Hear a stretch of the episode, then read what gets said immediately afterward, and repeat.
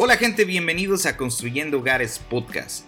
Mi nombre es David Parraguirre, también conocido como The Mexican Carpenter. Y junto a Martín Chavarría de El Garage de Martincho, estaremos subiendo nuevos episodios cada semana donde hablaremos de todo relacionado a la construcción y a las herramientas. Los invitamos a suscribirse y que junto con nosotros formen parte de esta apasionante aventura. Bienvenidos a Construyendo Hogares Podcast. Hola gente, ¿cómo están? Bienvenidos a su podcast preferido, Construyendo Hogares Podcast. Tenemos a Martín desde Canadá y un servidor que está desde Maryland. Así que, ¿cómo andas Martín? ¿Cómo te va? Muy bien, todo bien, listos para otro episodio más. ¿A ti qué tal te ha ido, David? Excelente. Esta semana estuvo bastante, bastante entretenida en cuestión de trabajo, en cuestión también de, pues, de mi negocio que es la construcción. Aprendí varias cosas, desarrollé nuevas técnicas que quiero platicar más adelante. Este es el episodio número 34 y este, el día de mañana estaré en, eh, en, en la ciudad de Houston, Texas. Estaremos en un trade show o en una feria de construcción y esta feria de construcción se llevará a cabo en el, eh, en el Civic Humble de Houston, Texas. Así que toda la racita que nos esté escuchando y que esté cerca de la ciudad de Houston y se quiere dar una vuelta, se rifará, por lo que tengo entendido, una camioneta, una mamalona, como le llaman los tejanos. Oh. Este, varios premios de varios miles de dólares. Eh, así que se va a poner bueno. Creo que va a haber música en vivo. Este, este evento es familiar, donde se encontrarán muchas marcas de mm, herramientas, de materiales, eh, también este, compañías de eh, equipo pesado para la jardinería o para la excavación. Así que si a ustedes les interesa, estaremos por ahí sábado y domingo 22 y 23 de octubre en Expo Contratistas ahí en, eh, en Houston, Texas. Oye David, ¿y en este nada más vas a ver lo que hay, lo nuevo, o en este vas como un invitado? Ah, mira, este, hace ah, un par de años estoy trabajando con la marca eh, de Luciana Pacific, que es una compañía que se dedica al revestimiento exterior, y ellos me hicieron el favor de invitarme y esta vez va a ser no nada más invitado, sino que vamos a tener una presentación, o sea, vamos a estar manos a la obra contestando preguntas y vamos a tener una presentación o una pequeña demostración de la instalación de revestimiento, este, y también una presentación ahí de de lo que es el, sistema del de, revestimiento que ellos están trabajando. Así que este, nunca he estado en un stage y menos hablando en público. Esta será la primera vez. Eh, les soy sincero, estoy un poco nervioso, pero este, me he puesto en el, en el modo de que disfruta la vida y a nadie le va a importar eh, realmente si lo hiciste bien o no entonces estoy muy, muy emocionado, siento que va a salir eh, muy bien. Aparte la gente que está encargada en el, en el estado de Texas, a Rodrigo, este, Rodrigo y este, el buen ya se me olvidó su nombre del otro muchacho, pero es el representante. Eh, fíjate que ellos tienen muy buenas ideas eh, y están como que muy emocionados de que yo llegue. Sienten que va a ser un buen, este, un buen mensaje para la raza que se dedica realmente a la construcción. Entonces vamos a estar ahí junto con todos ellos. Oye, y es verdad que los que se acerquen contigo y que te digan que han escuchado nuestro podcast se llevarán es, gratis. Vamos, a, vamos a darles stickers. Oh, stickers. y, vamos, a, llevar, vamos a llevar, vamos a llevar algunas playeras. Vamos a llevar algunas playeras. Así que por ahí si nos ven en, en, en Houston, Texas este, vamos a llevar algunas playeras, así que por ahí nos vemos. Me chingaste el chiste, pero salió mejor porque ahora sí va a haber regalos. Oye, David, Hijo de a ver, ¿a quién tenemos el día de hoy? Bueno, muchachos, el día de hoy tenemos a un invitadazo de eh, California, al buen Ernie o al buen Ernesto Escobar, y él está en el Valle de San, de San Fernando, por si no me equivoco muy cerca de Los Ángeles, así que vamos a dejar que se nos presente. Para toda la gente que nos sigue en redes sociales, él está bajo el pinche Ernie en Instagram y él se dedica a la construcción, a eh, por lo que vemos, instalación de muebles integrales, hace, hace todo tipo de trabajo. Vamos a invitarlo para ver qué tal, qué, nos cuenta el buen Ernie. Pues sí, mi nombre es Ernesto Escobar. Ah, todos me conocen por Ernie. Yo no me cambié el nombre, que me van a decir, ah, qué mamila da. Se vino para acá y se cambió el nombre. Me lo cambió mi maestra de quinto grado. Ella fue la que me empezó a decir Ernie. Y bajo pasó el tiempo y se me quedó. Ahora hasta en México me llaman así. Ernie. ¿Y, en Instagram por qué el pinche Ernie? Ese me lo puso mi comadre cuando me, ella me abrió mi cuenta de Instagram porque yo soy muy malo para la tecnología. Qué caray. Y estaba búsquele y cómo ves este y cómo ves este otro y, y le digo, no, es que no, no me suena bien y este, no, tampoco. Y ya dice, ah, pinche Ernie, pues ya escoge uno. Y le digo, bueno, ese, el pinche Ernie. Y así se quedó y, y ya, pues ya tiene, ya yo pienso que ya tiene mucho tiempo para cambiarlo a este punto. No, ya todos se, conocen por eso, entonces. Todos se conocen por el pinche Ernie. Ernie nos estaba pues platicando que llegó a Los Ángeles. ¿En qué año llegaste a Los Ángeles, este Ernie? Finales del 94 a finales del 94. ¿Quién recuerda esas fechas, muchachos? Le estaba yo platicando fuera del aire aquí a Martín y a Ernie, que yo recuerdo mucho esas fechas porque en el 94 yo recuerdo que salía Salinas de Gortari, que fue el presidente que nos dejó el país un poquito hecho pedazos y fue la devaluación. No, la torre. Este, entonces recuerdo esos años, el del 94 al 96, 97 que, que decido emigrar para este país. Sí fueron años difíciles difíciles en cuestión de economía. Fíjate que yo no la sentí mucho, pues, pues, estaba yo joven, no estaba casado, entonces no la sentí tanto. Recuerdo también que en el 93 es cuando muere Colosio. Eh, cuando asesinan a Colosio ahí en este en, Tijuana y también eh, muere este Cantinflas en el 93. Entonces recuerdo esos años específicamente por esas anécdotas medias este, desagradables, pero este, eso es lo que estaba platicándoles fuera del aire aquí a los muchachos. Un poco de historia de, lo que pasaba en el 94. En México. en México. escuchando en, otro país, no sabemos qué haya pasado. Y, Ernie recuerda en el 94 porque hubo un temblor bastante fuerte en el área de Los Ángeles. Platícanos un poco de eso, Ernie. Sí, bueno, yo no estaba aquí, pero el temblor fue en el 94 en el área de Northridge. Ah, y pues fue uno de los más, el último más fuerte, ¿verdad? Según tenemos años esperando el, el grande, ¿verdad? The big one que le llaman. Y pues gracias a Dios hasta ahorita no ha pasado, ¿verdad? Pero cualquier, cualquier movimiento sí se asustan y dicen, no vaya a ser ahora sí. Ah, pero pues sí, fue lo que pasó en el 94. Yo no estaba aquí, yo llegué justo después de eso.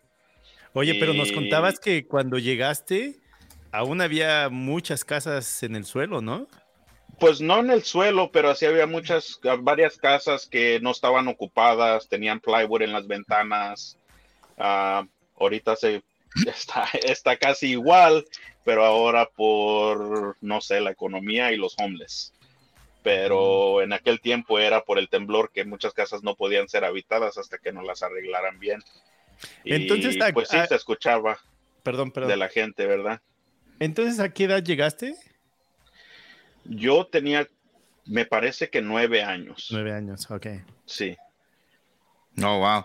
Eh, aquí chequé rápidamente aquí en, Google y dice que el terremoto de Northridge en 1994 fue en el Valle de San, de San Fernando, muy cerca de la ciudad de, de, Los Ángeles, y fue el 17 de enero del 94 a las 4.30 de la mañana. Causó 72 muertos, 12 mil heridos y una pérdida de 25 mil millones de dólares en ese año. Wow. Yo no sabía todas esas. Y sí, y estamos esperando. Y fíjate, ¿eh? fue un terremoto de 6.2. Que no. Ah, bueno, ahora no es considerado muy grande, ¿verdad? Que no es muy grande comparado con los que hemos tenido últimamente en México, toca en madera. Este, ya arriba de 7.3, creo que fue el del 19 de septiembre pero, pero ellos perdón, 8.1 el de 1985. O sea, el, temblor de, 1985 fue más grande que el del 19 de septiembre. Pero ellos están en la mera falla, ¿no? sí, ellos están en la mera falla de San Andrés, ¿no? Sí, en la falla de San Andrés. Y pues sí, atraviesa aquí, en el mero valle. Y te digo, pues gracias a Dios, hasta ahorita ya no, no, no nos ha tocado otro que dicen que tienen los últimos 15, 20 años diciendo que en cualquier momento puede pasar. Sí, sí, yo recuerdo, yo, recuerdo que cuando llegué, eh, platicaban mucho de la falla de San Andrés, o sea, escuchaba mucho eso de que la falla de San Andrés y Los Ángeles, y cuando llegué y estaba en Los Ángeles y mis primos estaban aquí en, en, en, Washington, eh, igual ellos, hacían este como burla o comentarios de que no manches, güey, vente para acá porque ahí estás en, en, la falla de San Andrés, puede haber un temblor y algo, solo para que me viniera yo a echar desastre con estos cabrones. Ernie, cuéntanos. Porque pues allá estás. Ernie, cuéntanos, ¿y cómo es que llegaste a la construcción? ¿A qué edad? Ah, pues fue de verdad de pura chiripada. Ah, me salí de la escuela, ya no quise seguir yendo a la high school, por eso de las malas juntas, y pues mi mamá me dio dos opciones, o te regresas a la escuela o, te, vas pones a trabajar. Y duré como un mes metiendo aplicaciones aquí y allá y por todos lados, pero como todavía era menor de edad, pues no te... Y decía, pues es que no nadie me contrata, ma. Claro. no, pues te, o te regresas a la escuela o te pones a trabajar. Y yo, por quitármela de encima, dije, ¿sabes qué? Me voy a ir a trabajar con mi tío. Mi tío es ah, instalador de azulejos. Y dije, me voy a ir con él. Y pues sí, me empecé a ir con él, duré como unos tres o cuatro meses que pues sin paga, porque dice, pues no te puedo pagar, no sabes nada, eres menor de edad, ni deberías de estar aquí. Pero bueno, te llevo, ¿verdad? Para que no andes ahí en la calle. Y pues sí, poco a poquito, ya después su patrón de él me empezó a dar 30 dólares al día, luego 40 y luego 50 y bueno, al final del día duré cinco años de ayudante de él y pues me enseñé a puras patadas, pero me enseñé. Entonces empezaste en lo de instalación de azulejos. Sí. Sí, duré, pues te digo, duré cinco años con él, cinco o seis años y luego como dos años por mi cuenta después de que ya me dio mi, mi graduación, ¿verdad? Que dice, ya sabes instalar, ahora ya puedes instalar tus propios baños y al poquito tiempo conocí a mi patrón con el que hoy trabajo. So, duré muy poquito de, se puede decir, de ah, contratista independiente. De trabajar por tu cuenta, o sea, solamente dos años. Ajá. Por mucho, porque sí, fue como en el tercer o cuarto trabajo grande que hice por mi cuenta. Y ahí conocí a mi patrón y le di mi número y como a los dos meses me habló y pues he estado trabajando para él desde entonces, ya casi unos 18 años, 20 años ya. oh, wow, ya, ya bastante. ¿Y qué es, qué es lo que más hacen en, en, el, en lo que haces, este Ernie? ¿Qué es lo que más? Pues la compañía esta, Red Rock, para la que trabajo, nos especializamos en la remodelación de cocinas y baños. Ok. Y pues a veces nos toca instalar gabinetes, a veces nos toca la demolición, a veces nos toca los ductos para las campanas y todo eso, un poquito de framing, no como David que hace una casa, ¿verdad? Yo me tardaría unos tres años en levantar una estructura, pero, pero sí, pues poquito de todo. Ya ahora lo que más hago es la, pues, la instalación de gabinetes. A ver, era, lo que yo estaba viendo en tus redes sociales que pues veo más instalación de muebles integrales. Entonces era ahí lo que, lo que me preguntaba. También he visto algo relacionado a metal. También le, entras a eso, ¿no? Sí. A la mecánica. bueno, a la mecánica por cosas de la vida, ¿verdad? Que antes pues se descomponía el carro y pues no había para arreglarlo, hay que, había que arreglarlo uno mismo. O sea, también le entré a la mecánica Ah, no te reconstruyo un motor completo, pero sí arreglo siempre yo mis carros, mis brecas, mis aceites, todo eso lo hago yo, todo el mantenimiento. Y lo de la, lo del metal, de la herrería, eso lo trabajamos yo y mi compadre en las tardes y fines de semana, de, de soldadura y eso. Que mi objetivo para el día de hoy era hacer el, el podcast ahí en el garage de él, que es nuestro shop pero no alcancé a llegar. Eso me tocó robarle el cuartito de costura a mi esposa por una. ¿Por, ¿por qué no alcanzaste a llegar, este Ernie, al, taller? ¿Está, en otro lado? Estaba yo en uh, Newbury Park, so, de a donde estoy ahorita son como unos 40, 50 minutos por el tráfico. Sin tráfico es como media hora. Ok. Ah, y de aquí todavía me queda otros 20 minutos para llegar allá. Ok, o sea, llegaste barriéndote aquí a tu casa. Sí, dije, no, ah. dije, ya ni para qué me voy a, aventar a irme hasta allá, no voy a llegar. Ok. Y le dije a mi esposa, hey, salte, desalojame tu cuarto. hasta dejó de hacer la costura. Le quitaste el taller entonces. Sí, no, qué buena onda, Ernie. Este, oye, Ernie, pregunta sobre la construcción en, California. Eh, he escuchado que en California, eh, bueno, están súper caras las casas. Creo que es el estado donde las casas están súper, súper este, caras. Eh, pero también sé que la construcción, en la construcción se gana bien. ¿Eso es cierto? Ah, pues como todo, ¿verdad? Depende para quién trabajes y qué sepas hacer. Porque yo conozco personas que tienen de ayudantes 15 años haciendo exactamente lo mismo y conozco personas que en dos, tres años se levantaron y trabajan por su cuenta y tienen su propia compañía. Ah, pues ahora sí que depende de cada quien, pero sí parece que es uno de los sueldos más pagados aquí de los Estados Unidos, sería aquí en California. Porque pues ya ves, para ir a trabajar al McDonald's te pagan a entre 15 a 20 dólares la hora empezando. Y pues eso fue algo cuando pusieron eso de los 15 a la hora, fue algo que pues yo le dije a mi patrón, oye, si pues qué va a pasar si yo ahora estoy ganando como 16, 17, so, estoy, voy a estar ganando poquito más del mínimo y pues no le tocó de otra más que darme un aumento, pues subir como fue subiendo lo demás. Claro, claro. Todo, todo, se equilibró. Eh, eh, mucha gente lo vio como que, ah, no manches, este, ¿cómo McDonald's va a pagar de 15 dólares el mínimo, no? O, el mínimo va a ser de 15 dólares. Y luego ahorita hay McDonald's que están pagando mucho más. Eh, entonces dices, güey, para ir a trabajar en la construcción y me vas a pagar 15 dólares, pues mejor me voy al McDonald's, ¿no? Donde estoy bajo techo, puedo pues. trabajar cualquier día, cualquier, a cualquier hora, llueve o truene o relampaguee y no me tengo que ir a exponer físicamente a la construcción por 15 dólares, ¿no?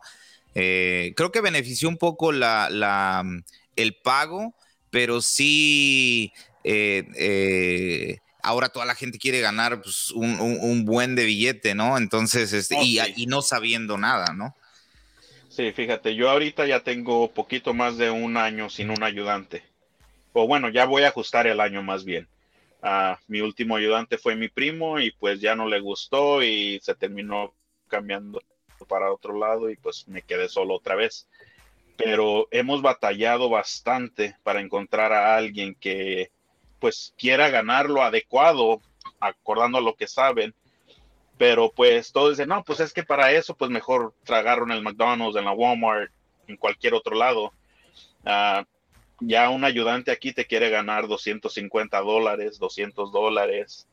Sí, quieren trabajar, hacer lo menos que se pueda y, y, hacerlo normal. Y, no los pues. regañes, y no los regañes porque... Uh, sí, no los regañes, no, les grites porque se van, se van. No, los puedes tocar ni con el pétalo de una rosa. Sí, por eso mi patrón me dijo, pues busca a alguien más y le dije, ¿sabes qué? Déjame así un tiempo, déjame yo solo, le dije, porque a veces tengo yo que sacar mi sueldo y tengo que sacar el sueldo del ayudante. Le digo, y si el ayudante no quiere progresar en, digamos, a empezar a poner otras molduras, ayudarme a nivelar gabinetes, si me entiendes, cosas así, le digo, pues más bien nomás debería de traerlo ciertos días. Pues hay, hay, que meter todos los gabinetes para adentro en la cocina, te va a tocar trabajar ese día, pero sabes que ya mañana no, porque ya los metimos todos, o ya mañana me voy yo solo, y pero pues también una persona no quiere trabajar así, quiere trabajar diario, ¿verdad? Claro, claro, claro. Ernie, a mí nada más me dices cuánto me vas a pagar, y mira, yo contento de irme a California. ¿Verdad? No, acá no nieva. El clima, el clima, el clima de California yo creo que no se compara. Fíjate el clima de California, y yo creo que por eso California tiene bastante gente viviendo, porque California eh, tiene uno de los mejores climas, por lo que tengo entendido. Y cuando yo estuve ahí, eh, yo decía, bueno, y aquí no nieva, y nos dijeron, sí, cómo no, si nos vamos a, a rumbo a Fresno, hay una montaña rumbo a Fresno, California, este, eh, California es grandísimo, es más grande Texas, pero California también es grandísimo. Y había nieve en pleno, o sea, hay nieve en las montañas. en oh, California. Ya nomás empieza a hacer un poquito de frío y se empiezan a mirar las montañas que llenas, llenas de nieve.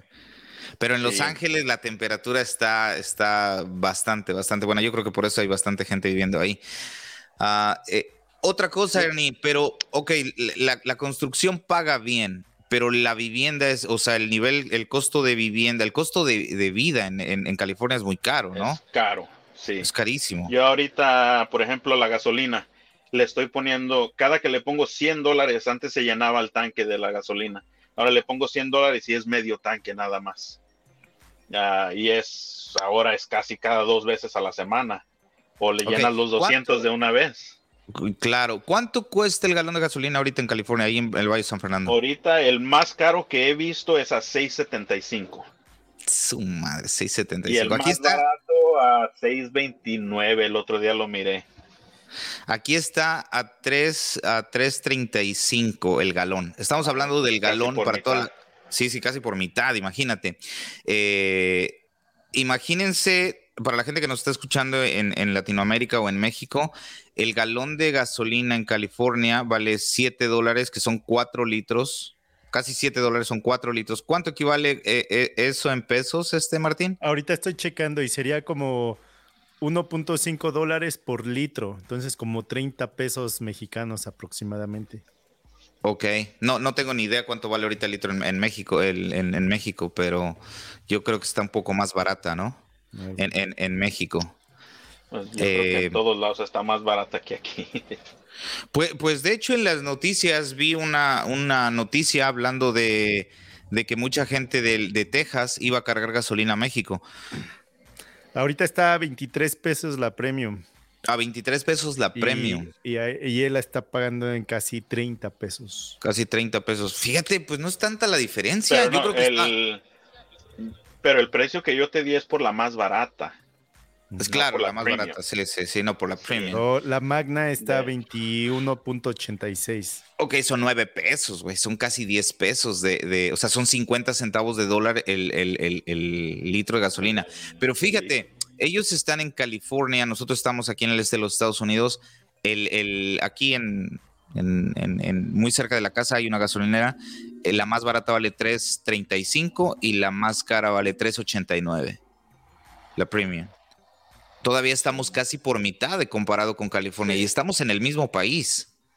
Ah, parece que California, no entiendo bien, pero parece que California tiene un, déficit bastante, bastante alto y esa es la razón por la cual su, o sea, dan más dinero o por lo que entiendo es que lo, han gastado más de lo que les entra anualmente y, y, de alguna manera tienen que regresar ese dinero, ¿no? Y es por eso que los impuestos en California son un poco más caros. Este. Eso, eso es verdad, Ernie. Ahí no está seguro, ajá. la vivienda, por ejemplo, la, renta, por ejemplo, en, California. En, California es muy común rentar garage. A mí me tocó vivir en un garage o, vivir, sí, o vivir en una estación. Bueno, un tiempo vivimos en un garage el, garage lo acondicionan con cuarto y todo y te lo rentan como, como pues sí, como si fuera una vivienda, güey. O bien compran unos RVs y los ponen en su, en su, driveway, en su yarda y te lo rentan. Recuerdo que en ese tiempo ahí en Long Beach pagábamos como 250 dólares por persona en un RV y vivíamos tres en el, en el RV. Ajá. no, y, imagínate, estás hablando de en el, en el 97, que fue que, estuve yo ahí en California. Ahorita, más o menos garage, Un garage más o menos te viene saliendo entre 1800 a 2000, 2500, depende cómo esté, cómo esté acondicionado. Yo aquí donde vivo, vivo en una casa de dos recámaras, sin garage, tengo un carport, tengo espacio para mis carros, pero no tengo garage y pago 2.300 más biles. 2.300 y es rentada. Sí. sí. es rentada y ahora es considerado barato. Así que pues, ni. Pues sí, mientras no me corran, no me voy. 2.300. Sí, ya yo conozco gente que está rentando una casa de tres recámaras por 3.500, 4.000. Wow, y, son las considerado normal, sí. Bueno, al menos aquí en el Valle de San Fernando. Yo sé que saliéndote de aquí, por ejemplo, te vas para Oxnard, es un poco más barato y es muy bueno el clima. Yo no sé por qué todos están aquí. Ah, en Los Ángeles, en downtown, es mucho más barato, pero yo pienso que allá por, por las pandillas y allá hay bastantes homeless. So, yo pienso que por eso es un poco más barato. Aquí también hay muchos homeless, pero no sé por qué está, está demasiado caro. Wow, wow, wow. Entonces, si alguien nos está escuchando en, eh, por YouTube o por redes sociales, por podcast, y tienen algún conocido familiar en Estados Unidos, y de que es que tú debes de mandar dinero porque allá se baja el dinero de los árboles, no es así. Hay muchos gastos que, que sí están cañones y mis respetos para aquellas personas que se van a Estados Unidos y tienen que mandar el dinero a sus familiares, quizá a su esposa e hijos, porque se paga renta allá, se paga pues, quizá renta en México también, hijos y todo eso. No, y pues no es nomás la renta, es la comida, la gasolina, las aseguranzas, o sea, todo, ¿verdad? Y ya ahorita, por ejemplo, vas de lonche al drive-thru en el McDonald's o en el Burger King, cualquier lugar de esos, y por un combo estás pagando entre 15 a 17 dólares. Sí, sí, fácil. Nomás por tu lonche, o ahí cuánto se te está yendo de tu día. Fácil, fácil. Y, eso cuando vas ahí, ya te vas a un lugar de Subway como, o como el Jersey Mike's, por ejemplo, ya son sándwiches, pero según considerados mejor que el Subway, ya estás pagando 22, 24 con tu soda y tus papitas y todo. Y aún así eso es más barato a veces que ir a, a, pues a comprar despensa y tú hacerlo en tu casa. Me acuerdo que cuando yo oh, me mudé a, Canadá, decía, no, pues yo voy a, voy a ir a comprar pollo y esto y esto, y no manches, si era, o sea, es más barato comer chatarra que, que comer saludable. Ah, ¿cómo crees, neta? Bueno, pues más, de, también. De, ese, de eso, de eso, qué bueno que tocamos este tema. Ah, ah, respecto a los lonches o a cuánto gastamos en la comida en el trabajo. Chingón, mira, fíjate. Ah, eh, yo soy de las personas que pienso que te tienes que llevar lonche, no nada más por lo que vale entre 17 y 20 dólares, sino también el tiempo que pierdes. Una vez que llegaste al trabajo y, este, y decides a las 12 del día ir a comprar comida para, para, para el lunch, ya sea para ti, para todas las personas que están trabajando contigo, o sea, es, un, es una pérdida de tiempo y es un gastadero de dinero. Yo siento que es mejor hacerte un sándwich, una torta o llevarte un recalentado ahí de tu casa tus manzanas, fruta, y es mucho más, o sea, creo que es más económico porque ya lo tienes en la casa, ya es nada más de buscar, ponerlo en orden, y este, y pierdes mucho menos tiempo que estando en el trabajo, parar a las 12 e ir a buscar algo de comer, luego llegas a los lugares y si son lugares este, bastante populares, pues pierdes 15 minutos esperando la comida, entonces ya todo ese tiempo pues se va perdiendo y al final de la semana, pues ya perdiste no nada más 15 o 20 dólares al día, sino media hora diaria extra de lo que, o sea, de lo que estás haciendo. ¿Ustedes cómo, cómo ven eso? Así es. Depende pues, cómo quieras comer, porque ese es el problema. Si quieres comer muy saludable, sí te sale mucho, mucho, mucho más caro. O incluso aquí a veces ponen el ejemplo de, ¿te gusta todos los todas las mañanas tomar café y eres de los que va al Tim Hortons, aquí Tim Hortons es el que manda en otros países o lugares, podría ser el Starbucks o Dunkin' Donuts, no sé. Pero sí, lo que, te, lo que te tardas y lo que te gastas todas las mañanas en ir a esa tienda a comprar tu café y tu dona, quizá, haz las cuentas de todo el mes y sí es un buen dinero. Este, pero sí, pues, fíjate que a veces sí yo por mi lado serían como 30 dólares al día, nomás el lonche del trabajo y el café. Y en la café y un pan o algo, ¿verdad? Ah, y eso es no yendo al Starbucks. Si vas al Starbucks, pues es más caro todavía. Ah, eso es pasando al 7-Eleven y agarras tu café y un pan o algo, ya son 7, 8 dólares ahí. Sí. Y casi 20 dólares de lonche y luego pues siempre a la salida hay alguien ahí pidiéndote algo y pues si les das ya se completaron los 30 seguro. Sí, sí, sí. Oye, Ernie, entonces, entonces tú, tú te llevas, te llevas lonche o, compras regularmente? A veces, a veces llevo lonche y a veces casi siempre compro. Ah, casi siempre compras. Sí, porque pues aquí hay comida por donde quiera, ¿verdad? So, a veces es fácil decir, no, pues voy aquí cinco minutos, aquí está luego, luego. Ah, cuando hay lugares que sí queda lejos, o por ejemplo, cuando estoy trabajando en Hollywood, en Hollywood, olvídate, de cualquier, no, no hay entraditas y saliditas de un lugar de comida de 15 minutos. Estás esperando 40 minutos, una hora a veces. Y ahí sí le digo a mi esposa, pues, sabes que ponme lonche porque no. Ahí no, funciona. se me acaba el lonche nomás estando esperando que me hagan la comida. Oye, ¿y tú, Martín? O a veces no hay, ¿verdad? A veces tarda uno, si estás trabajando en Malibu, tardas media hora nada más para bajar de la montaña y llegar a donde hay comida y otra media hora ahí y luego regresarte y pues sí se te va. Yo por lo regular, uh, mi patrón nos da una hora de lonche. Órale. ¿Verdad? Y pues sí, casi siempre se nos va toda la hora. Se va la hora, sí, sí, hasta más. Yo también soy de los dos, ¿eh? O llevo. A veces, dependiendo. Sí, sí, sí, sí, A veces sí está algo corriendo.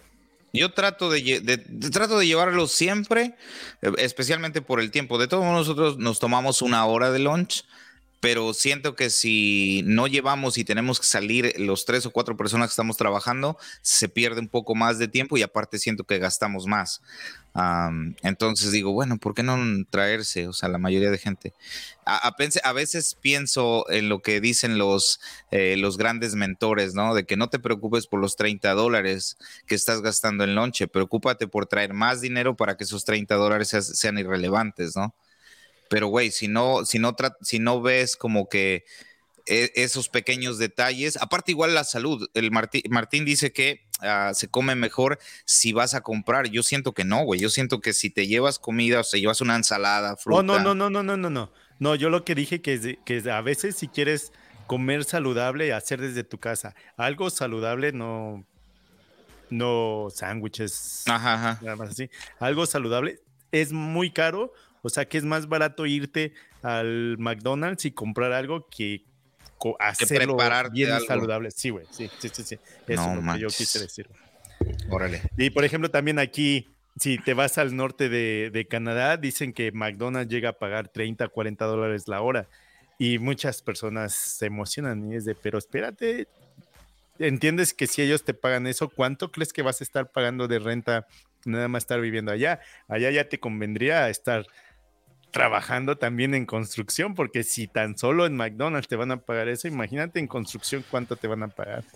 Sí, sí, sí. Pero fíjate que una cosa que mucha gente no se puso a pensar cuando hicieron el cambio ese de, no me acuerdo cuánto estaba el, mínimo en ese tiempo, cuando lo subieron a 15 la hora y lo han, pusieron a subirlo como en tres años más o menos. Tal año subieron tanto y luego otro poquito y hasta que llegó a los 15. Y ahora ya quiere más la gente, ya 15 no alcanza. Pero lo que no se pusieron a pensar es que aquí a donde quiera que vas, hay cajeros automáticos. So, antes había tres cajeros en el McDonald's, ahora hay uno y ese mismo cajero está viendo los cajeros automáticos. Así es que la mayoría de la gente trabajan part-time y les dan sus tres horas, cuatro horas al día, ¿verdad? por fuerza ocupas tener los trabajos si es que vives por tu cuenta y o solamente pues que vivas con mamá y papá y les estés dando. Claro, claro. Es que sí, 15 dólares. Perdón, en la renta, ¿verdad? 15, 15 dólares yo creo que es para, para, para personas que pues, todavía no están acompañados, que estás posiblemente estudiando en proceso de hacer uh, carrera o lo que sea, pero sí, con 15 dólares, padre de dos niños y rentas de 2.500 dólares, no te alcanza. No Ahora, te alcanza. ahorita eh, hizo un punto y me acordé de algo. y esto eh, lo he mencionado en otros, en otros episodios mi suegro me comentó esto y tenía razón, y mi suegro esto y tenía razón. Una vez me dieron un aumento de sueldo, no me acuerdo cuánto. Vamos a decir un dólar de aumento de sueldo, ¿no?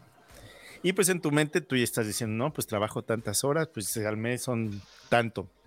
Y me dice, a ver, ponte a pensar, Martín. Dice, no estás, o sea, sí no. Sí te está pagando el jefe eso, pero al final tú no recibes eso porque tus deducciones de impuestos y esto y el otro, ya no te cayó ese dólar completo, ya te cayó, no sé, 70, 60% de eso. Y si el problema de muchas personas lo que hacen es de que no piensan eso y van y apenas le dieron el aumento de sueldo cuando ya se metieron en otra deuda de, ah, pues voy a comprar, no sé, una televisión en pagos o videojuegos en pagos o algo, quizá no nada más en pagos. Dice, pero él sí se gastó el dólar completo pero no está recibiendo el dólar, está recibiendo un 60, 70%. Así que ahí es donde em, empiezan también los problemas de administración. Y lo mismo hemos platicado en otros, en otros episodios donde hay que aprender a administrarse. Y yo no soy la persona indicada de, para decirles de eso, porque yo también a veces ando gastando a lo menso, pero es verdad, ahí es donde empieza todo. Sí, muy difícil eso de la administración de dinero. Extremadamente difícil. empiecen con el lonche, muchachos, y van a ver. Empezamos con el lonche. Empezamos con el ah, voy por un café. Fíjate que yo cuando a veces que quiero comprar una herramienta nueva o quiero comprar algo, yo soy de los que trato de que mi deuda en tarjetas de crédito y nunca he tenido un pago de carro, no sé lo que se siente estar dando 500, 800 dólares al mes. Uh, pero siempre que he querido algo, digo, una herramienta nueva o algo, y pues hay que apretarle poquito y ahí sí le digo, sabes que échame lonche diario por las próximas cuatro o cinco semanas, ¿verdad? Unos dos meses, lo que sea. Y sí le digo, pero no me pongas sándwiches diarios, que los diarios se enfadan, ¿verdad? Un burrito, cámbiamele. Pero es cuando sí digo, no, pues sabes qué, y empiezo a hacer cuentas, ¿no? Pues si me me estoy ahorrando tanto a la semana. Bueno, pues ya de aquí lo hago tres, cuatro semanas, ya me salió para comprar esto que quiero comprar. Sí, a veces, a veces hablamos de eso, ¿no? De las pequeñas motivaciones a, a, metas a corto plazo, ¿no? Y eso que acabas de mencionar es el mejor ejemplo. O sea, cuando tú decides, ok, voy a comprar, voy a gastar 400 dólares en una herramienta, ¿cuánto me estoy gastando de lonche diario y cuánto, o sea, si ahorro esta parte, pues en tres semanas o cuatro me compro la herramienta 300 o 400. Y ahí es a donde comienzas a cambiar la, la forma de pensar. Oye, ahorita me acordé también. Hacerlo más seguido. Más seguido, claro, claro, claro. Ahorita me acordé de que estoy diciendo que yo no soy la persona indicada para enseñarles a cómo administrarse. Hace unos días, una amiga de redes sociales de Yael, que ojalá algún día la tengamos aquí también en el podcast, ya que ella está en México y también hace construcción o está metida en construcción. Me dice, oye Martín, tengo una duda. Tú que has estado usando máquinas para impresión en 3D, estoy pensando en esta máquina. ¿Qué tal? ¿Qué piensas de esta? Y por lo que yo he aprendido, lo poco que he aprendido, le dije, mira, ¿qué crees que está otro modelo de la que tú estás hablando, pero un poquito mejorada? No sé en cuánto más te va a costar, pero yo pienso que valdría la pena. Y ya le empiezo a preguntar, oye, ¿qué vas a hacer? ¿Qué tipo de impresión vas a hacer? Y para lo que ella me decía, yo, yo le digo, es que yo creo vas a necesitar una máquina más grande. Sí podrías en esa, pero tienes que cortar y después una vez impreso tienes que pegar y bla, bla, bla. Entonces, le digo, sí, sí, pues si ya vas a hacer la inversión, yo te sugiero que compres la más grande, que es la que necesitas en realidad. Y me dijo, sí, pero es que no manches, el precio ya se va muy, muy, muy, muy elevado. Y le digo, ay, Ahí es donde tú tienes que decir, por eso voy y me chingo en el trabajo. le digo, le digo, te falta, te falta, este, te falta barrio. me dice, no, ¿qué crees que yo también hago eso a veces? Pero es que sí, ya me está doliendo.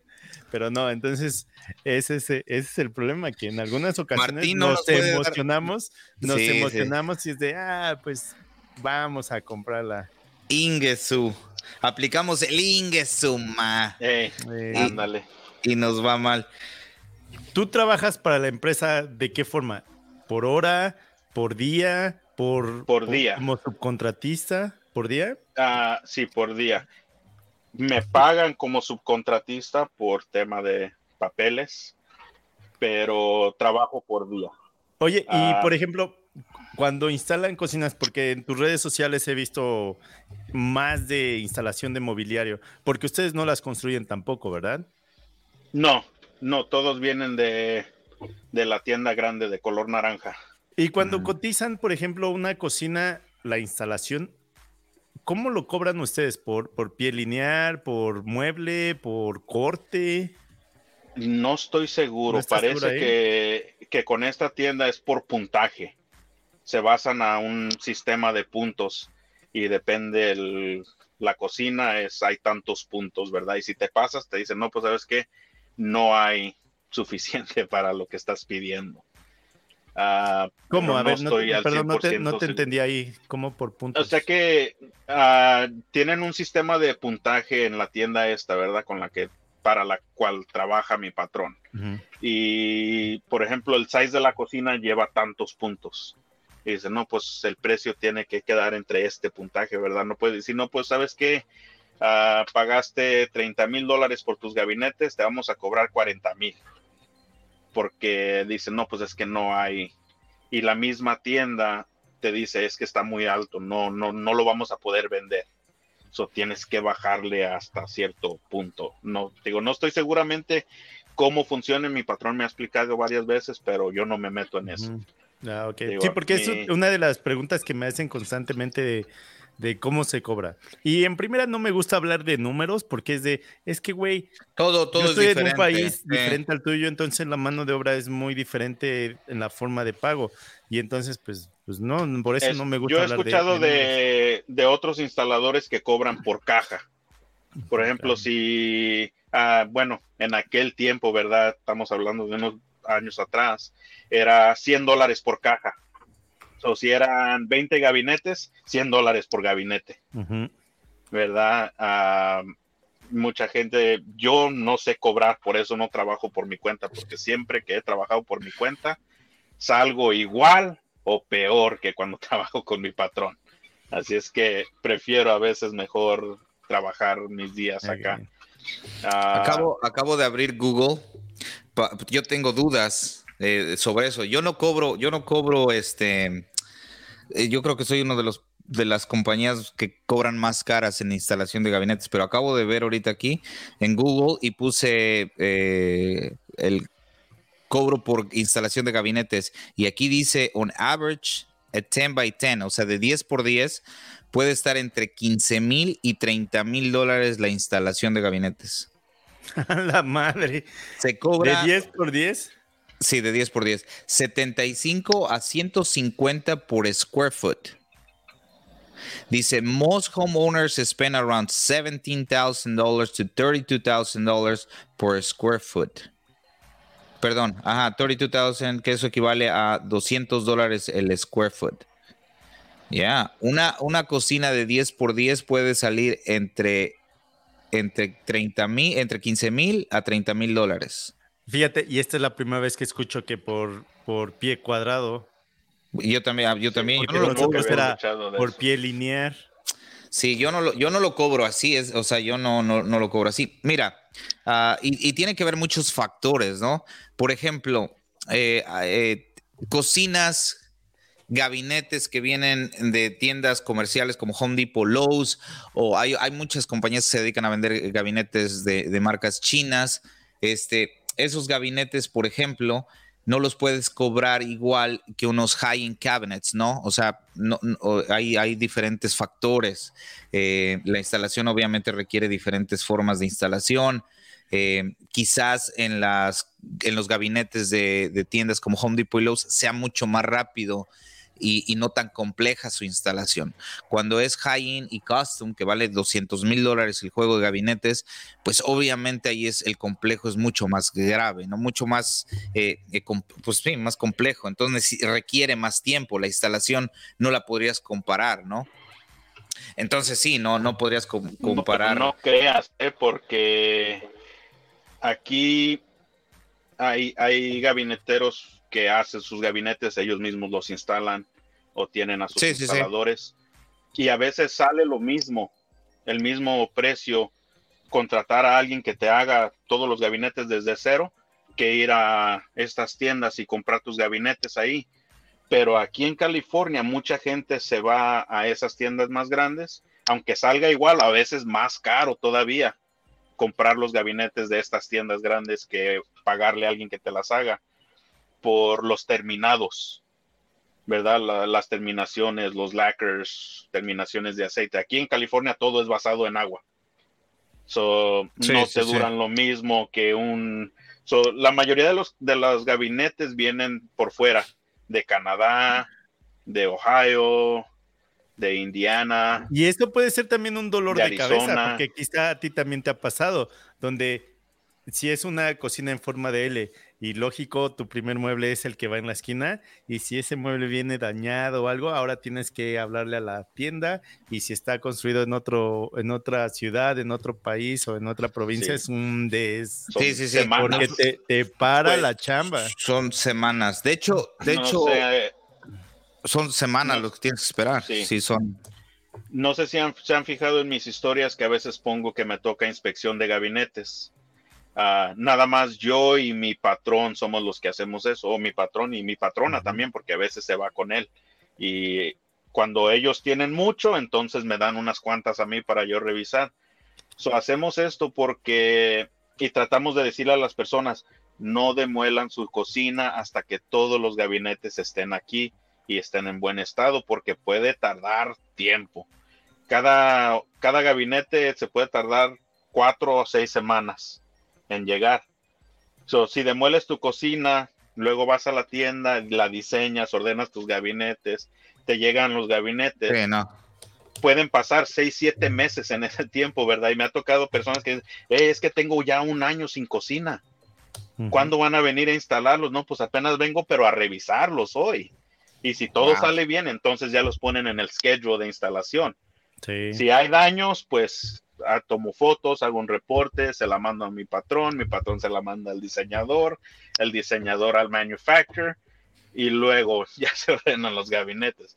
So, puede, por eso te digo que no necesariamente es más fácil instalar una cocina que compras en Home Depot o en Lowe's, porque a veces tienes que trabajar con lo que te manden y a veces no te mandan lo correcto. A veces uno tiene que decir, no, pues sabes qué, Ah, no nos llegó esta moldura, pero podemos hacerle así, así con esta que nos llegó. Se habla con el cliente, se habla con mi patrón, se habla con el diseñador. Y no, pues sabes que sí, esa es muy buena solución, hay que hacerlo así. O no, pues sabes que me voy a esperar las tres o cuatro semanas, cinco semanas, lo que se tarde para agarrar las molduras que quiero. Fíjate que me, refería a lo de a lo de Home Depot Lowe's, no tanto por, o sea, no más fácil, sino que digamos que los, los gabinetes son un poco más accesibles. O sea, eh, en, en términos de dinero, o sea, no el valor, digamos, una cocina en Home Depot puede valer 30 mil o 40 mil dólares. Las cocinas que, que, por ejemplo, estamos instalando en DC valen 200, 250 mil dólares.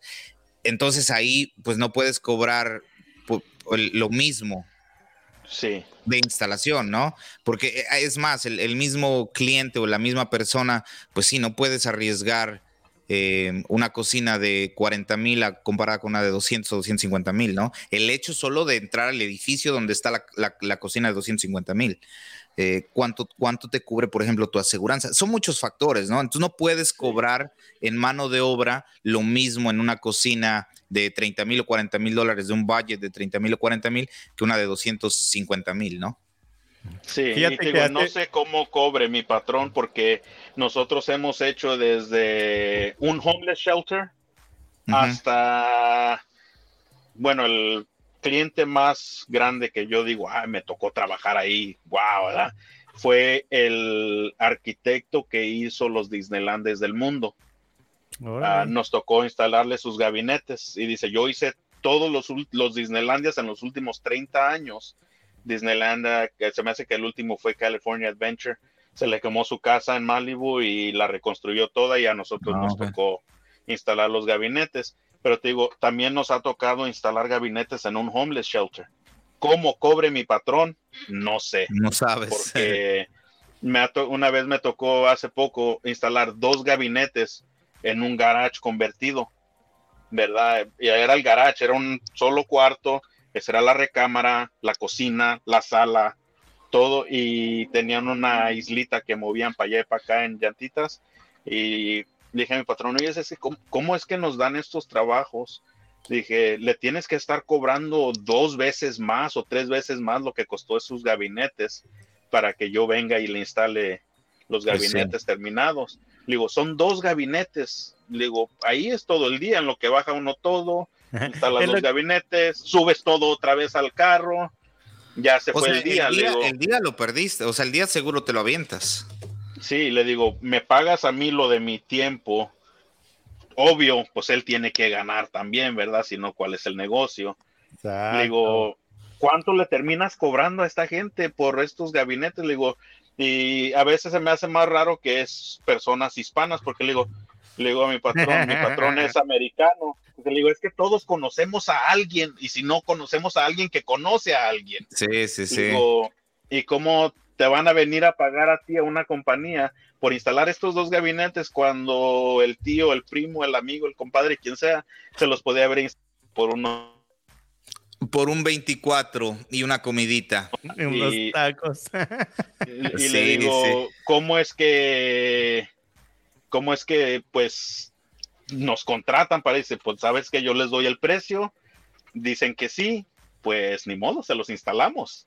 Sí, sí, Digo, no sé, no sé exactamente cómo está ahí el precio, pero nos ha tocado desde lo más, lo más bajo hasta, cocinas que nos ha tocado instalar gratis. Bueno, mi patrón me paga a mí, pero pues él lo hace por gratis. Lo hace como, como ah. Fíjate que ahorita que estábamos platicando de instalación de muebles que vienen de Home Depot o hechos a la medida, hace muchos años cuando todavía trabajaba en la empresa donde estaba dentro del taller construyendo, uno de los constructores que teníamos como clientes hizo la cotización de unos muebles de IKEA con el terminado, creo era azul, de esa así como, como terminado de brilloso. Pintura de carro, ajá. Y me acuerdo que eran como 20 mil dólares, pero pues IKEA te vende todo desarmado y tú ármalo y tú instálalo y ese es tu problema. Y entonces, no sé si todavía exista esa empresa aquí. Hay una empresa o existía una empresa donde nada más se dedica a construir e instalar los muebles de IKEA. Porque incluso tú siendo un, este, pues el dueño de alguna casa y si no estás en construcción, sí puede ser un trabajo muy laborioso y, si no tienes las herramientas y desconoces cómo hacerlo, entonces ahí es donde entraba esa, esa segunda empresa. Y al final de la compra más la construcción e instalación eran como 30 mil dólares. Pero como era nuestro cliente, eh, mi jefe dijo, güey, con esos 30 mil dólares yo te la puedo construir. Va a ser mejor calidad, mejores herrajes, el mismo terminado y te la vamos a instalar, güey. Y todo es a la medida, no como IKEA que va a ser de, oye, necesito un mueble de 37 pulgadas. No, pues el que tenemos es 36 o 38. Entonces, pues, si te interesa bien y si no, pues ahí déjalo. Entonces ahí también sí depende mucho de, dónde lo compres. A veces pensamos que nos podemos ahorrar algo cuando en realidad al final te va a salir más caro. Yo, yo utilicé, en, en, tiempo, en tiempo de pandemia utilicé eh, gabinetes de IKEA para la casa, unos gabinetes para la casa, unos gabinetes para el estudio y estos gabinetes que están acá atrás son de IKEA, los de abajo, de los base cabinets. Y este, y ya había utilizado eh, en otros trabajos muebles de IKEA. Y fíjate que sí, si no tienes conocimiento en construcción, sí se hace difícil, ¿eh? eh y es que, es que el problema también es, eh, no sé si, bueno, David ya dijo que sí, Ernesto, no sé si ha, construido un mueble de IKEA. Construirlo es más. Me ha tocado instalar cocinas de ahí. Yo he dicho, me sale más fácil, me, tardo menos si yo lo hago desde cero. Y ah, aparte. Ah, no manches, no manches. te, lo juro, güey. A veces, a, veces sí dices, güey, no A lo mejor tú sí. Pero, por ejemplo, estos, güey, los armé y los instalé en unas seis horas, güey. Ahora, por el precio, pues ni siquiera nosotros podemos comprar el material y, me salió y me salió en mil, mil cien dólares, güey, todo eso. Entonces, por el precio, ni siquiera el material nosotros podemos eh, conseguir. Ahora, si lo que quieres es calidad, entonces no, pues no te vayas tanto a los de IKEA, porque pues, se ven muy bonitos, bien instalados, pero en cuestión de calidad, tanto material como herrajes, no hay calidad ahí que digas, uy, no manches. Pues fíjate que no está tan mal. No, no es tan mal, pero, pero a veces. Claro, claro. hasta yo lo he hecho, hasta yo he comprado a veces muebles de, de Home Depot cuando es algo, algo chirris o de IKEA, güey. Porque yo digo, no, a mí me ha tocado ir a arreglar cocinas que alguien instaló de IKEA. Y la verdad es que también si no sabes muy bien lo que estás haciendo, terminas haciendo un desastre, se termina abriendo porque todo es particle board se terminan abriendo, no le hiciste esa pre-drill y se hace un, un cagadero, ¿verdad? Como dice uno. Sí, sí. Se ven muy ah. bonitas ya instaladas, eso sí, güey, se ven muy bonitas. Sí, y a lo mejor a Martín se le hace más fácil, dice, me cuesta menos, o sea, es más rápido hacerlo yo, porque pues él sí tiene un taller, ¿verdad? Claro, yo, claro, Yo mi taller es en mi van, donde quiera que llego, bajo mis cosas y, ¿sabes? Pongo mi taller y al final del día va otra vez para arriba. Bueno, depende, ¿verdad? Trato de, si la gente vive allí y hay alguien en la noche, pues entonces dejo mis cosas uh, para no estarla subiendo y bajando diario. Oye, Ernie, y, y, por ejemplo, eh, con tu jefe o con la empresa en la que trabajas, ¿tú tienes que llevar tus propias herramientas o ellos te dan herramientas? Cuando yo empecé con él, fíjate, mi patrón fue el que me enseñó esto de los gabinetes. Cuando yo entré con él era instalador de azulejo. Pero él fue el que me enseñó y siempre me decía, ahí está la herramienta en el shop. Ocupas algo, ve por ello. Pero pues a mí me gusta la herramienta y siempre me ha gustado tener mis cosas. Todo lo que yo cargo es mío. Lo compre yo o lo compre él. si, él, si él lo compra y me dice, Eira, ah, ¿ocupas algo del Home Depot? Le digo, ¿sabes qué? Tráeme, se me arruinó mi pistola, tráeme una pistola. Y le digo, ahí te va el dinero. No, no, no, así está bien, pero él sabe, si yo lo cargo en mi van o yo lo ando cargando para acá y para allá, ya es, mío. ya estoy. Sí, me vaya, hasta si me llego a ir de aquí, él sabe que eso es mío ya, no, ya no pertenece a la compañía. Pero, pues sí, como te digo, me gusta la herramienta y pues termino comprando yo a veces, como dices uno, tienes tres, cuatro chop saws, miter saws, ¿verdad? Porque salió la nueva. Y pues sí, la otra sirve bien, pero es que está, está nueva, es el nuevo modelo. Y... Oye, ¿y eres fanboy de alguna marca o cualquiera funciona para ti? Ah, pues depende, depende de la herramienta. Pero ahorita últimamente me he estado queriendo meter en lo del Milwaukee pero tengo de todo, está desde Harbor Freight, The Wall, Makita, ah, de todas, de todo lo que caiga. Pues digo, depende de la herramienta, ¿verdad? Pero ahorita sí he estado que esperando que se me arruinen mis drills Makita para ya dejar el Makita y agarrar Milwaukee. Ah. Ah, cosas así he ido cambiando, pero soy muy bueno en decir, no, pues sabes que me voy a esperar hasta que hasta que se muera. Sí, sí, sí. Entonces ya invierto. Ahorita dijiste que tienes desde Harbor Freight hasta Makita. Sí nota la diferencia entre, entre esas dos marcas, porque si hay un, en, cuestión de precios, sí es... Oh, sí. alto, o sea, cuando lo usas diario, sí se nota. Yo trato de Harbor Freight, trato que sean cosas ah, de mano, ¿verdad? Que no sean cosas eléctricas. Sí. Porque pues sí, he tenido como la multi-tool, la primera que compré, cuando recién salió fue de Harbor Freight, porque al principio acuérdate que era la marca Fine Tool. Fine, y esa valía como 600 dólares en ese Sí, casi, casi. Y Harbor Freight la sacó por 40 dólares, 30 dólares, y dije, no, pues esta, ¿verdad? Sí. Y, y hasta eso, esa primera me duró como unos 3 o 4 años. Y ya las que compré otras dos después cuando se me arruinó, y esas no me duraron el año. Y ya después de ahí, entonces ya agarré una Rigid y luego una The Wall y ahorita la que tengo, la Milwaukee. Ah, pero sí, pues depende, depende de la herramienta, pero cosas así que uso del diario en los trabajos, pues trato de que sean de una marca reconocida para, porque pues te duran más, las garantías son más buenas y también se ve mejor cuando llegas a una casa y todo lo que bajas es de Harbor Freight, pues van a decir, ¿y sí sabrá? o, no sabrá porque, ¿verdad? Oye, que depende. Y cuando compras una herramienta, ¿qué le dices a tu esposa? ¿Lo mismo que David? ¿De este me la regalaron? No, como tengo tantas cosas, la mayoría del tiempo ni cuenta se da. ¿Ni se da cuenta? Ya, nomás mira que empiezo a bajar. No, pero hasta eso no, por ese lado no. No hay problema. Pues no, no hay problema, ¿verdad? Porque lo ocupo para el trabajo. Se ocupa, ¿verdad? Quieras o no. Hasta que se convierte, en un, hasta que se convierte en un vicio como el de Martín. Pues sí, pero cinco sierras de inglete dices que tienes. Ah, una para cada ángulo, una para cada ángulo, ¿no? No, pues a veces, por ejemplo, como tengo mi Hitachi de 12 pulgadas, la última que agarré fue la Milwaukee de 10 pulgadas. Tengo la maquita que usaba mi patrón cuando yo empecé con él un día cuando yo ya me empecé a instalar mis propias cocinas, me dijo, ten, pues llévate esta máquina, ¿verdad? Yo ya no la estoy usando, tengo otra. Y me la quedé y tengo esa.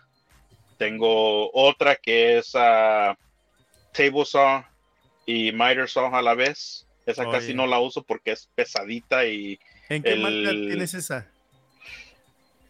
Dice uno, es marca Diablo, ¿verdad? Es marca Viper.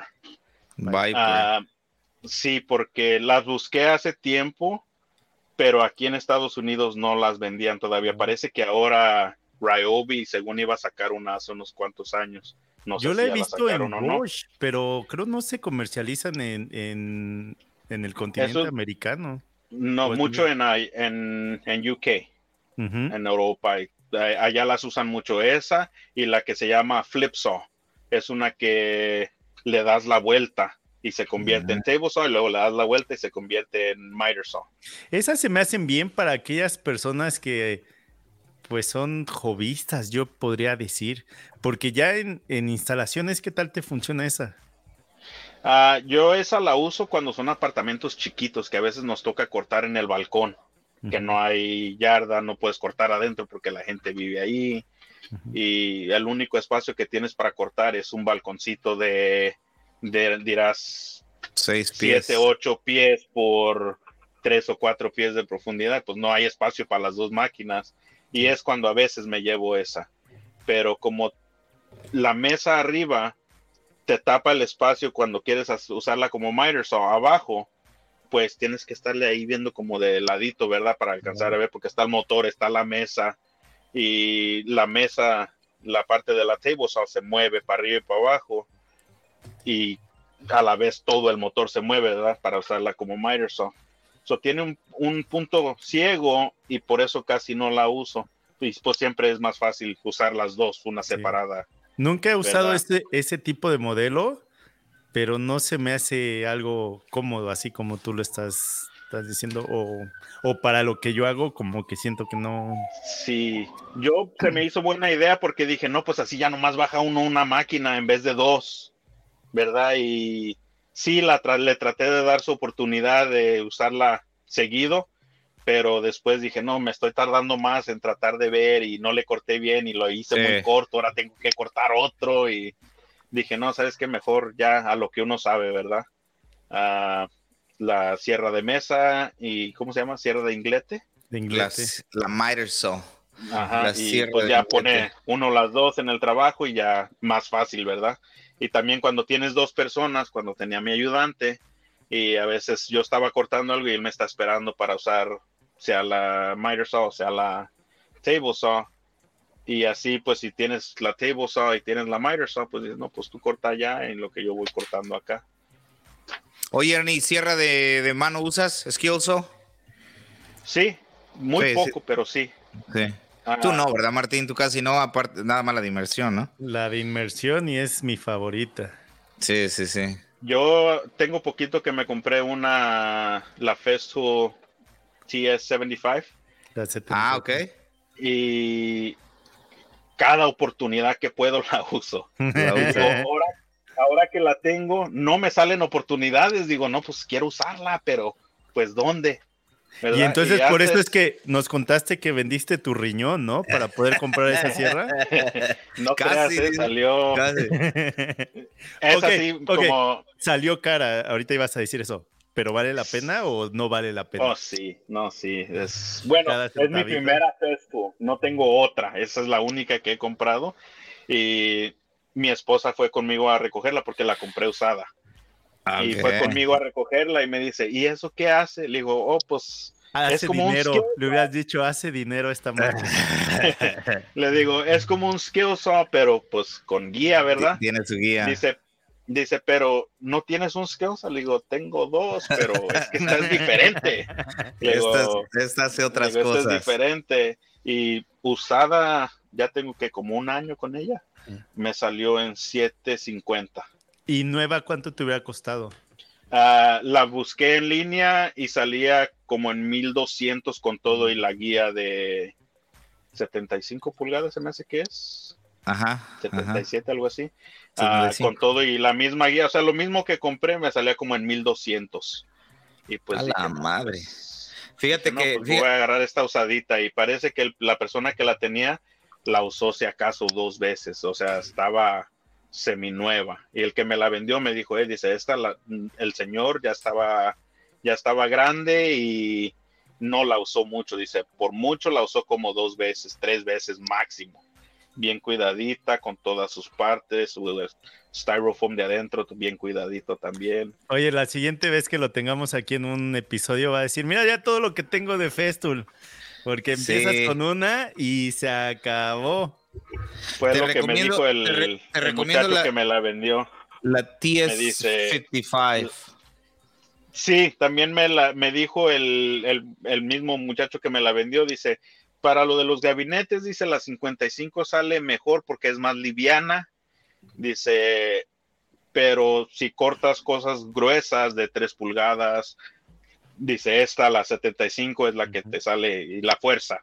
O tablones. Dice, pero Ajá, y pues yo de vez en cuando a veces me toca cortar a de estas floating shelves que ya pues todo está terminado, ¿verdad? No puedes, como dices, desarmarla, cortarla, volverla a armar ya.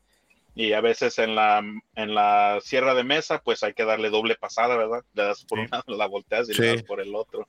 So me dijo, cosas así sale muy bien. Hay que investigar porque ahorita estoy aquí en Amazon y no sale. TS75. ¿Qué crees? Que eh, de hecho ese, es un problema. no, no, no, no. Pero por alguna razón es difícil encontrarla ahora. Y ah. hay personas que la tienen y la venden y te la venden cara porque saben que, que no. Yo la tengo y la he utilizado una vez. Sí. Esa, esa, no sé el por qué, no es que esté descontinuada. Ok, sí, sí, no, y en Amazon. Yo pensé que la estaban descontinuando porque si no, después la quise buscar y no me salió, dije, y dije a ver si no, no hice una mala compra, ¿verdad? Si gasté 7.50 y la descontinúan y se me descompone o algo y ya, ahí quedé con mi 7.50. Y, y, fíjate, la 55, que es más pequeña, tienen varios modelos, pero en la 75 es el único, la única que tienen. sí. Ahora, y el mismo muchacho me dijo, me dijo si por X razón la quieres vender, dice, fácil agarras tu dinero para atrás, aunque la hayas usado. Dice, esta no, no se te va a devaluar. Dice, nomás pues cuida la verdad, no la destroces. Dice, pero así como, como el, así como te la vendí con el, la, el riel. y la caja. El riel, la caja y la sierra, dice, fácil agarras tu 750 para atrás. Sí, eso sí es cierto. Ahora, ¿Qué le has conectado como aspiración? Ah, cuando la uso, le conecto mi Pack Out Vacuum. Ah, ok. Fíjate que ahí yo, el otro día este David y yo estábamos platicando ahora que nos mostraron la nueva de Milwaukee y estaba conectada a una aspiradora.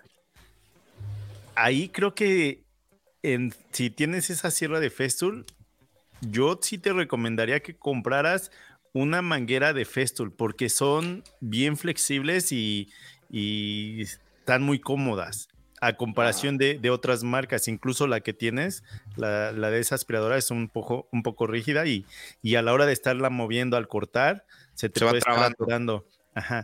Pero si compras una manguera de Festool, yo digo que, estaría muy bien. La, la, manguera, no que compres la aspiradora, la manguera. No, pues si no creas, también le tengo ganas a la aspiradora, pero el problema es que no tengo mucho espacio yo para comprar un sistema de aspiradora grande. Por eso cargo mi aspiradorcita. Cuando, pues tengo aspiradoras grandes cuando hay que un trabajo grande o algo, entonces me llevo la de 12 galones ¿verdad? Y, ¿En qué marca tienes esas? Uh, Rigid, la normalita, la que siempre... de batalla, sí. Sí, muy raro se ve otras marcas en aspiradoras, casi siempre es la que ves, la Rigid. En un trabajo que estamos, eh, tienen Rigid y lo ocupé y dije, ah, suma, la succión que tiene el Rigid está, es potente. O sea, no, no, no está tan débil la, la, la marca de Rigid en, en, aspiradoras. Están muy buenas, sí. Yo no he, no la de batería, pero la de electricidad sí salen muy buenas. Y duran bastantes. Yo tuve una que me duró como 10 años.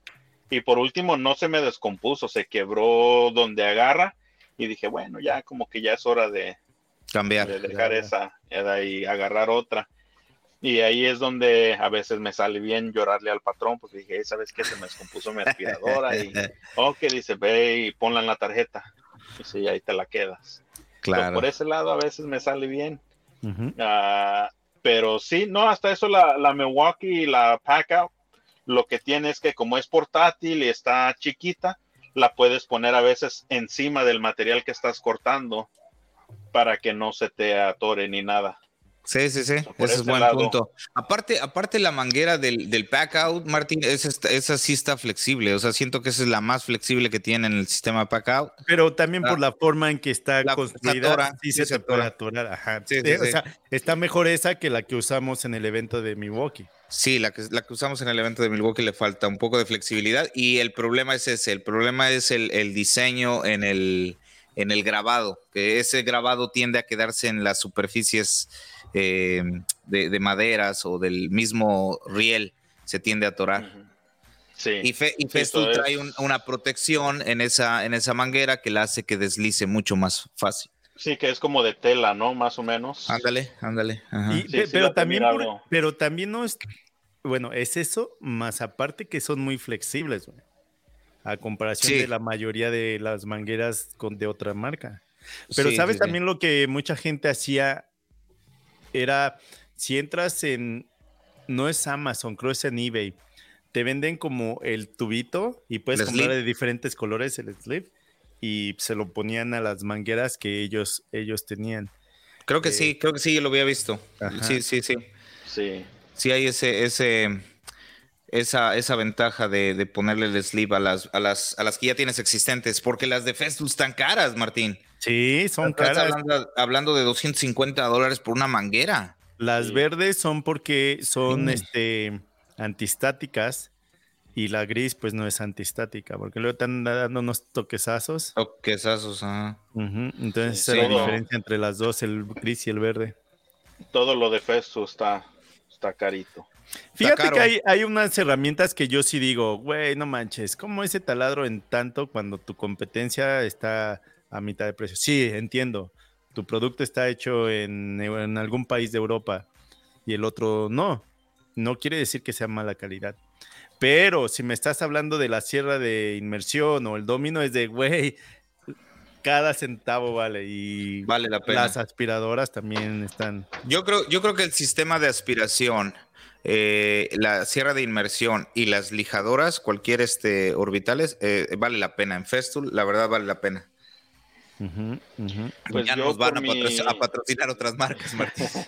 yo por mi cuenta ah, no uso mucho las lijadoras porque pues casi todo lo que hago ya está terminado, ya viene al 100% con su terminado, ¿verdad? Lacquer, pintura, lo que sea. Uh, no, no uso mucho la lijadora, para eso tengo una chafita de Craftsman que hace pues lo que tengo hace la chamba. con esa. Sí, Ah, y, pero sí ha habido cosas que digo, oye, no, pues es que cómo justifica uno este gasto, ¿verdad? Así ah, como los taladros, pues sí dicen, no, pues sí están bonitos y todo, pero... cuesta, está, caro. Cuestan y, y, el taladro de Festo hace lo mismo que el taladro de Milwaukee, ¿verdad? O cualquier otro taladro. Pero yo pienso que es como todo, ¿verdad? Ya llegaron hasta un cierto nivel donde dicen, no, pues sabes qué, cualquier persona que le gusta el festo va a decir, no, pues sabes que nomás porque lo quiero. lo voy a comprar porque, porque ya lo quiero, porque salió el nuevo modelo o lo que sea, ¿verdad? El otro día fui a una tienda que venden festo y llegó un cliente y dijo, ¿sabes qué? Es que salió esta lijadora nueva y esa no la tengo. ¿La tienes? Y no, sí, aquí la tengo y tengo, no me acuerdo qué otra, un clip o no sé qué le dijo, pero dice, también tengo esos clips que normalmente batallas para encontrarlos. O dice, dame tantos porque se pierden. Y yo dije, oye, me se gastó como 500 dólares nomás en esas dos cosas. ¿Qué crees que en un evento? perdón, perdón, perdón. Dije, dije, yo vine a recoger mi, mi blade de mi TS75 que me costó 20 dólares para que me le volvieran a afilar. A, afilar. Y este señor vino y se gastó 500 dólares y se ve que pues es un, un dueño de casa nomás, o sea, no, no se dedica a esto. Pero dijo, no, dice, es que esa no la tengo y acaba de salir. Y dije, no, pues está, está, está bien, ¿verdad? Si se puede, se puede. claro. yo no puedo. Fíjate que hace muchos años en un evento de demostración de herramientas de Festool, este, un muchacho se puso a platicar conmigo, mucho más chico que yo. Y este, y ya nos estaban haciendo ahí la demostración y todo. Y se me ocurre, pues me empiezo a platicar con él y le digo, ¿qué vas a comprar? Hijo, no, ya, ya compré, me las entregan tal día, porque hay unas cosas que no las tienen aquí todavía. Y le digo, ¿y qué compraste? Y que me empieza a aventar la lista, güey. Y yo a la madre, eran como mínimo como unos 15 mil dólares, güey. Mínimo. La madre. Y le digo, ¿y qué, qué tipo de proyectos haces? ¿Qué piensas hacer con esas herramientas? Y dice, ¿qué crees que me dedico nada más a, hacer este tablas de, de, picar? Y yo, no manches. Y, yo todavía de, pero la sierra de inmersión, con la sierra de inmersión vas a hacer eso. Y sí, compré la mesa para hacer los Y yo estoy por dentro dije, no manches, tú ahí lo que necesitas es una sierra de mesa, no la sierra de inmersión, que sí se puede, pero sería mucho más tardado. Bueno, pero, también hay mucha, hay mucha gente que lo hace como hobby, ¿verdad? Pero tienen un buen trabajo. Claro, o claro. Sea, y dicen, no, pues es que es lo que hago los fines de semana cuando estoy aburrido en mi garage, lo que sea. A mí me ha tocado ver unos garages muy, muy bonitos, muy acondicionados, con todo lo que puedas querer en un garage de carpintería. Y digo, pero pues nomás pasarlo por allá una vez cada dos semanas. Digo, pues sí, es, es bastante, ¿verdad? Pero pues dice, no, pues tienen, no tienen más en qué gastar, ese es su hobby. Ese es su hobby, ese es su hobby. Y esa es la diferencia, que pues dicen, ah, pues sí, costó 500 dólares, 800 dólares, pero no hay problema porque pues no, no tengo otros hobbies, no hago nada más, esto es lo, que me gusta. Y pues por ese lado, pues sí se justifica, ¿verdad? El dinero. Digo yo, ¿verdad? No sé. Por ejemplo, David y yo, por ejemplo, David y yo tenemos pantalla verde en la parte de atrás y en edición ponemos las cajas de Festo, porque, ¿verdad? porque ni, ni panel de yeso tenemos en las paredes. No, voy a, yo voy a lo que voy a hacer para una otra oportunidad. Voy a comprar puros sustainers, nomás vacíos. Puros sustainers. de, hecho, de, hecho, en Facebook Market se encuentran y se encuentran a buen precio. No todo el tiempo, pero a veces se encuentran. sí. Ajá. Y este, hay veces que la gente quiere un ojo de la cara nomás porque dice Feso y dices, sí, pero ese parece que se cayó de la troca y lo machucaron unos tres carros y, y quieres 100 dólares, dólares por digo, no. 100 dólares. Sí, sí, sí. 100 dólares por los sustainers grandes, aunque estén todos madreados, es lo que están pidiendo. Sí, dice, no, pero es que este es de Festo. Sí, se encuentran. no sé, ¿verdad? Pero los sustainers, así como lo veo, pues es, digo, ese es el primero que tengo. No le veo cuál es cuál es el chiste, o sea, es material delgadito, se ve que se quiebra fácil, hace, hace muchos años era así como de lo mejor que había en el mercado. Después eh, The Wall sacó y sí era completamente diferente el top system y todo eso. Pero creo que ahorita ya no sería como el número uno en mi opinión, sería el Packout. No porque sea patrocinado por mi. No, no, claro, claro. yo creo. Ahorita creo que Packout es el que se está llevando a. Yo creo que Festool vino a pues cambiar la forma en la, en la transportación de herramienta. Y no era tanto la calidad del sustainer o de la caja, sino el sistema. El, el, el, poder este, estaquear cajas o el poder almacenar bastantes herramientas en la misma línea de cajas. Eso fue lo que cambió el, el, la manera de transportar las cajas. Ahora sí, creo yo que pienso que también la, la, diferencia es que pues comprabas algo Festo y te venía con su sustainer, ¿verdad? Esa era otra ventaja. O sea que no decías, no, pues voy a comprar puros sustainers porque quiero tener puros sustainers, como decías, el sistema de Packout. No, pues porque pues el Packout, se me hace que de vez en cuando sacan un kit que viene con la caja Packout, pero normalmente es las puras cajas. Las puras cajas, sí. Por ejemplo, los sustainers están hechos por la marca Thanos. La marca Thanos pertenece a la misma empresa que está Festool. Y entonces la marca Thanos le hace cajas a otras marcas, por ejemplo, Festool, que es parte de ellos. Y, pero también, por ejemplo, a Maquita le hace y otras marcas. Incluso en, eh, en, en el en lo médico, o sea, en transportaciones médicas, Incluso ellos usan ese tipo de sistema. Ok. Entonces, pues ellos están metidos en muchas cosas y le venden a, otras marcas que son competencia. Por ejemplo, si pones atención a las de Maquita, son los modelos pasados de Festool, ¿no? Lo nuevo de Festool. Y todos esos se conectan, ¿no? se conectan. Se siguen conectando, pero esas tienen que estar abajo de los nuevos modelos de, de T-Lock. Que también Bosch tiene, ¿no? Bosch tiene otro, no, Bosch tiene en el eh, X, X, no, X. X-Lock. X-Lock, ¿no? Es. Creo que es X-Lock. Mira, unas que son muy parecidas, no sé si eran el mismo. No, no es X-Lock, güey. ¿No es X-Lock? Ah. Ahora a ver cómo le va a Milwaukee sigue, con... Sigue hablando, lo busco. No sé cómo le va a ir a Milwaukee con el Flex. El Flex se ve muy bueno ese sistema. Ah, ahí es como ah. que como que le hizo, el otro día que lo estábamos platicando, como tipo la imitación, pero no se ve mejorada. no he tenido acceso a ese todavía, no la he visto aquí. No, tiene, tiene, tiene mejor este. Sí, sí, sí está con otro. Es, es como un este un sistema de pack out, pero con asteroides, güey. O sea, mucho, mejor, mucho mejor. A ver cómo pues como todo, ¿verdad? solo el tiempo dirá cómo va a durar. O sea, el Milwaukee Packer ya se sabe que sí aguanta, sí dura. Y hay que ver cómo van a durar los plásticos, ¿verdad? Porque a veces los plásticos con el sol se como que se queman y se hacen frágiles, ¿no? y no sé, depende el, de qué esté hecho el plástico, no estoy seguro. Creo que sí. O sea, ahorita ya empezó a hacer ruido esa, marca la Flex en cuestión de almacenamiento. Pero creo que va a tardar años en darle vuelta si es que le da vuelta. Ahorita no le va a dar vuelta ni por nada, ya con todo lo que ha sacado Packout en ese sistema. Sí. Sí, y luego tantas compañías que hay creo que, venden cosas para Packout también. Yo creo que va, yo creo que va, va por buen camino Flex y, y hablando igual también de sus herramientas. Ah, pero sí, lo que, lo que conocimos con Milwaukee, lo que está innovando Milwaukee, Milwaukee va súper adelantado.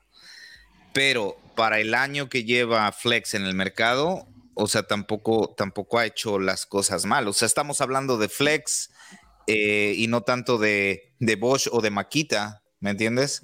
Porque Bosch y Makita, pues sí, sacó 40 voltios, pero pues no, no fue el, el, impacto que creían. Bueno, no, no, no me llamó la atención tanto como lo que me ha estado llamando la atención Flex, ¿no? David, el sistema de Bosch es el Box. No, aquí, no me sale. Xlock es el sistema del, de la ah, del grinder. Pero el de almacenamiento es el Box. Y tienen, fíjate, tienen cajas aquí en Home Depot, estoy viendo cajas eh, similares a las de a las de Festool de Sustainers en 60, en 50 dólares, 55 dólares, 60 dólares. ¿Pero en qué marca? Bueno, ¿en qué color? En, Bosch, azul, azul. Okay. Bosch azul. Pero, no, me, no, me dice nada más. Sustainer. O sea, es una caja de almacenamiento, pero no es Sustainer. No, no es Sustainer. No, no, no. Muy es parecido. ¿no? Porque yo he mirado que sí, algo muy parecido. Ya ves que también ahora tienen su aspiradora que es muy parecida también. Es muy parecida. y también igual se le conectan las cajas arriba de la aspiradora como las de Festo. Pero ahí, por ejemplo, la empresa que hace las aspiradoras para varias marcas, que incluso es eh, Milwaukee, no es cierto, la Flex Roja la Bosch Creo que también para Milwaukee se las hace. Es la ne, ne, Nextflick. A la madre.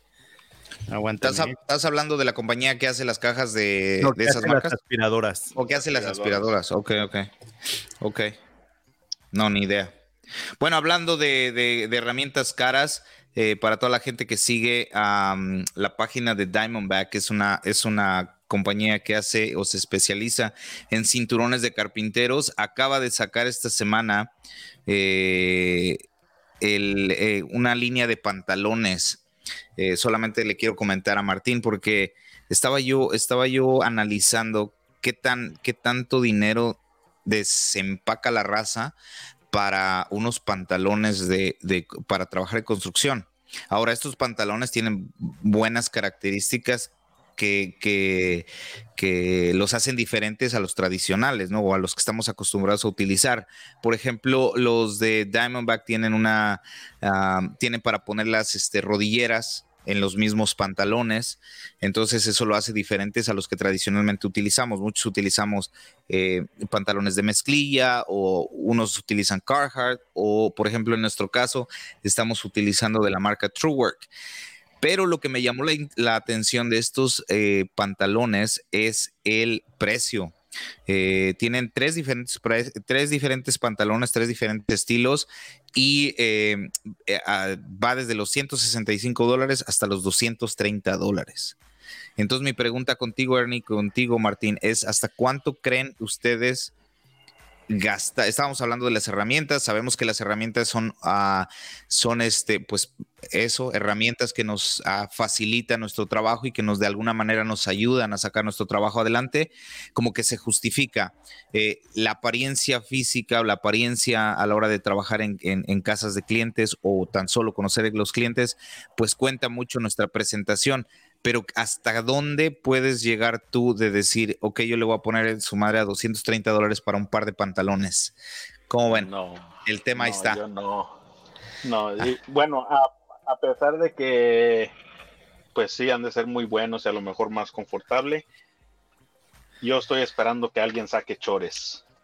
Shorts. Yo no uso pantalones. Sí, sí, sí. Aparte el clima, Aparte, el clima en California es diferente. Por ejemplo, nosotros no podemos trabajar con chores. Pues, aparte, tú trabajas adentro. Nosotros trabajamos, aparte del proceso de la construcción, tiene que ver afuera. Entonces, eh, yo utilizo shorts en tiempo de verano y dependiendo de lo que esté haciendo, pero siempre me da mucha seguridad. Por ejemplo, si estoy haciendo una excavación, si estoy este, escombrando una yarda donde hay árboles, obviamente me siento más cómodo con un pantalón, eh, porque siento que me cubre mejor botas y, un pantalón. Pero sí, cuando estoy haciendo un deck o estoy este, haciendo una instalación de alguna de alguna cocina en el interior, entonces sí utilizo shorts. Pero este, y los pantalones que utilizamos ya desde hace años, antes de que, mucho antes de que, de que la marca Truework nos patrocinara, este, yo utilizaba Truework y es muy buenos, pero bueno, sus pantalones valen 79 dólares y aún así a la raza se les hace cara. Eh, se les hace cara 79 dólares. Entonces. yo soy de, cargo shorts y busco los especiales. ¿Dónde están a 15, 17? Ya, ya, Y luego, luego hasta, hasta, en el Facebook Marketplace agarro 20, o no, la última vez que compré ahí, me rayé porque agarré como 7, 8 pares por 10 dólares. Dije, sí, me rayé, me salieron como a 2 y algo. Sí, sí, sí, sí. Pero sí, eh, en ese caso sí soy medio codito para... Para, los, para, la ropa. Sí, sí, sí. Y, y, y este...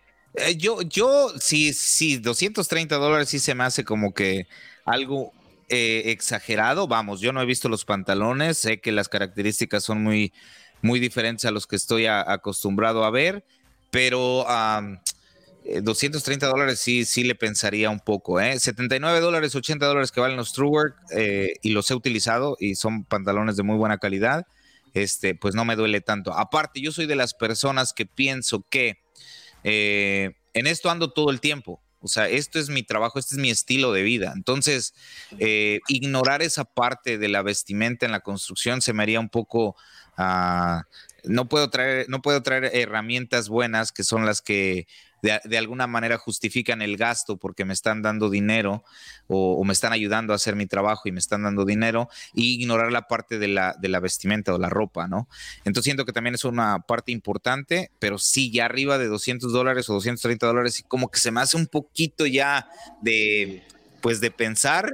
Pues, sí, porque no, no te vas a, si te toca meterte abajo de una casa, no te vas a andar arrastrando a gusto, ¿verdad? Así, oye, me, ¿qué tal que se me rasgan por ahí mis pantalones o, o algo? Pues, te metes a pues un ático y te atoras en un clavo. claro, lo, que, lo que estuve escuchando es que estas telas eh, fueron expuestas a, a bastantes pruebas. De hecho, utilizaron eh, como si se utilizaran en ese tipo de, situaciones, arrastrarte de metales, de, pasarle la sierra prácticamente a la tela para ver qué tanto resistía. O sea, las pruebas que hicieron con estas telas, o sea, sí, sí fueron más allá de lo que yo creo que se ha hecho con, las, con los pantalones para la, para la construcción pero el precio que tenemos que pagar, o sea, de 230 o 165 dólares, sí se me hace un poco exagerado, chequé y hay otras marcas que, también tienen pantalones en Europa eh, de arriba de 195 dólares. Y en Europa, por lo que veo, es muy común que las personas que se dedican a la construcción eh, utilicen este tipo de pantalones. Es, muy, muy, muy común que estas personas utilicen este tipo de ropa todo el tiempo. Eh, aquí en Estados Unidos estábamos acostumbrados a los Carhartt, que eran los más tradicionales, y esos valen entre 45 y 55 dólares los mejores. Eh, pero no son tan cómodos, por ejemplo, como los Truework, ¿no? Los Truework sí, revolucionan un poco la, moda del, del, pantalón para el constructor. ¿Tú cómo ves, Martín? Ok, Primero que nada, necesitaba salir de la duda de del nombre de las aspiradoras. La marca es Nilfisk. Y es líder en una de las marcas líderes en cuestión de aspiradoras. Y esa le hace a varias marcas. Según yo, a Milwaukee también le hace algunas, a Bosch y a otras marcas. En Flex, la roja, yo tengo una de esas. Y si te das cuenta, son idénticas, nada más el color y el nombre de la marca cambia, lógico. Entonces, ahí está. Ahora, en cuestión de ropa, fíjate que yo sí soy de invertirle a las a, los pantalones. Playeras igual y no tanto, voy y compro en el Walmart del mismo modelo, diferentes colores, de a 5 o 10 dólares para el trabajo. Pero en cuestión de pantalones, hace muchos años usaba de la marca He-Rock, que ya no la venden aquí. La única empresa que la vendía era la marca Lee Valley y según son la marca es europea, no sé de dónde. Y entonces eso lo que tenía era de que traía las bolsas para tus rodilleras y traía bolsas como, como colgando y donde metía todos mis tornillos. Por ejemplo, metía todos los de una pulgada aquí y los de dos y media en el otro. Pero eso, por ejemplo, ya cuando terminaba el trabajo, pues sacaba todos los tornillos y esas mismas bolsas se podían meter en la bolsa principal. Entonces ya no se veía como pantalón de trabajo y eran, eran cómodos, pero los dejaron de vender la tienda y era el único lugar en donde los podía conseguir. Y esos costaban aproximadamente, porque todavía los tienen aquí en línea, 127 dólares eh, canadienses, que serían como 100 dólares americanos. Y eh, antes de esos usé los Car... Carhartt. Carhartt. Y pues eran más económicos, pero siempre se me rompían. No sé el por qué. Y sí, esos de, plano los descarté, güey. En el 2016, y eso estaba platicando hoy con, un amigo, es cuando empecé a usar la marca. Eh, la, no, la Truework, pero nada oh. más los shorts. Porque todavía no se comercializa en tienda aquí en Canadá. Y el envío desde Estados Unidos, por ser quizá ropa, no sé si hay algo que tenga que ver ahí, es caro, porque pesado no es, pero el, la Yo creo que el impuesto, el impuesto ha de ser caro. Ajá.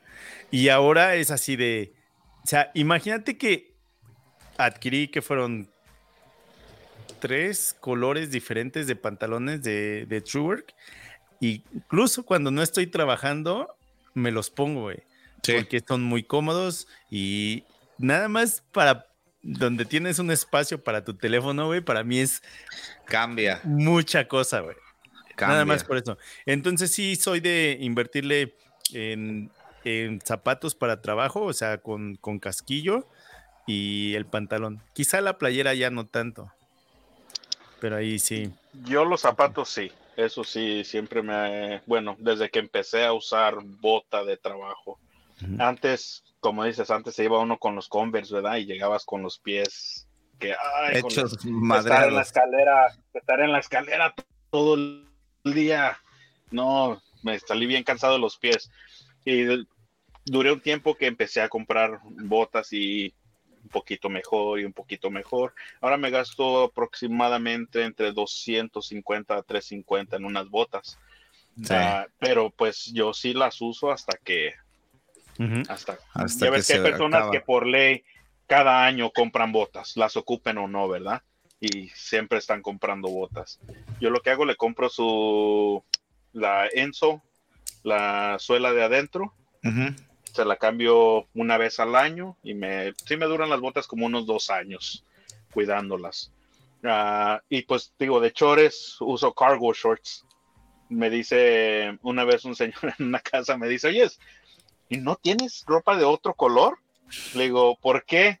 Dice, pues siempre te veo con los mismos chores. Pues, le digo, es que tengo como cinco del mismo color. Le digo, y la camisa, pues de esas tengo 20, 30 camisas de la compañía. Así es que, le digo, yo siempre voy a aparecer una foto. Dice el señor, ya apareces foto, ajá. sí, le dije, le dije, le dije, siempre voy a aparecer una foto. Le digo, a veces el chor gris, a veces el chor negro, a veces el chor khaki. Le digo, pero la playera casi siempre es igual. Le digo, solamente cuando no trabajo, lo único que cambia es la playera porque hasta para, dice uno, para dominguear, para salir, igual mis cargo shorts, Y a veces hasta las botas me pongo también para salir. De la, chamba, claro. Sí. Oye, Ernie, ¿y ahorita en qué herramienta traes entre ceja y oreja? No, pues, ¿dónde empezar? bueno, bueno, así que tú digas, la siguiente herramienta que voy a comprar es esta, porque igual y traes varias en mente, pero la que tú dices, la siguiente que voy, voy a comprar va a ser.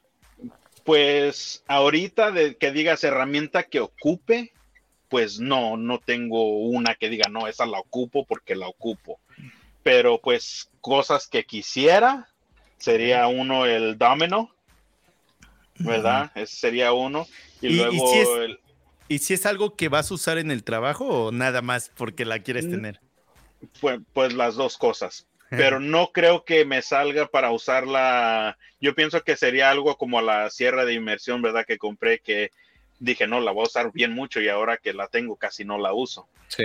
Ah, yo pienso que esas son cosas que a veces cuando salen, como dices, que pasó algo y hay que hacer un gabinete así ahí mismo o hay que arreglar un gabinete nos ha tocado y para esconder en vez de usar las galletas, los biscuits, cosas así, pienso que sí me saldría, pero sería algo que usaría unas seis, siete veces al año, yo creo, no, no sería mucho.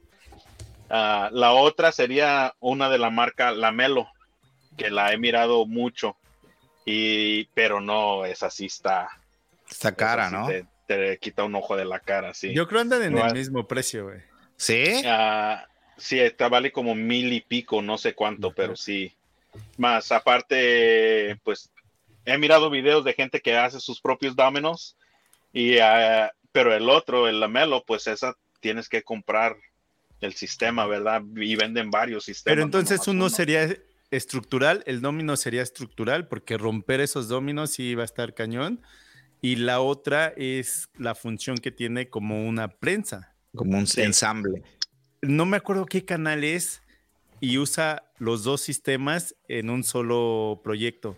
Uno el domino y a un lado el de la melo. Entonces el lamelo va a funcionar como la prensa para que el otro se mantenga en posición mientras el pegamento seca y romper ese, esa unión. Va a ser, difícil, ¿no? Difícil. Pero sí, pero sí, son... varias cositas, pero pues sí. Ah, ahorita lo que sí quiero, una de las, son dos cosas, que es así, digo, en cualquier rato, como dice David, ya su madre, las voy a comprar. Ah, es un set de niveles uh, Stabila. Ah. Ah, porque yo los que tengo son Empire. Y ya tengo como unos cuatro o cinco años con ellos y me han salido muy bien. El más grande, el de siete pies, me, el de seis pies, me ha empezado a fallar un poquito. Cuando a veces le pongo el otro nivel encima para asegurarme. Uh, so ese sería uno. So, miré el kit que quiero, vale como 650 dólares. De cuatro. Ah, no, vienen como cuatro o cinco. Viene el de, el ah, de seis pies, el de cuatro pies, el de tres pies, el de dos pies y el torpedo. Y el torpedo, ajá. Sí, ok, cinco. En ese tiempo, sí. Y la otra cosa sería un nivel a láser.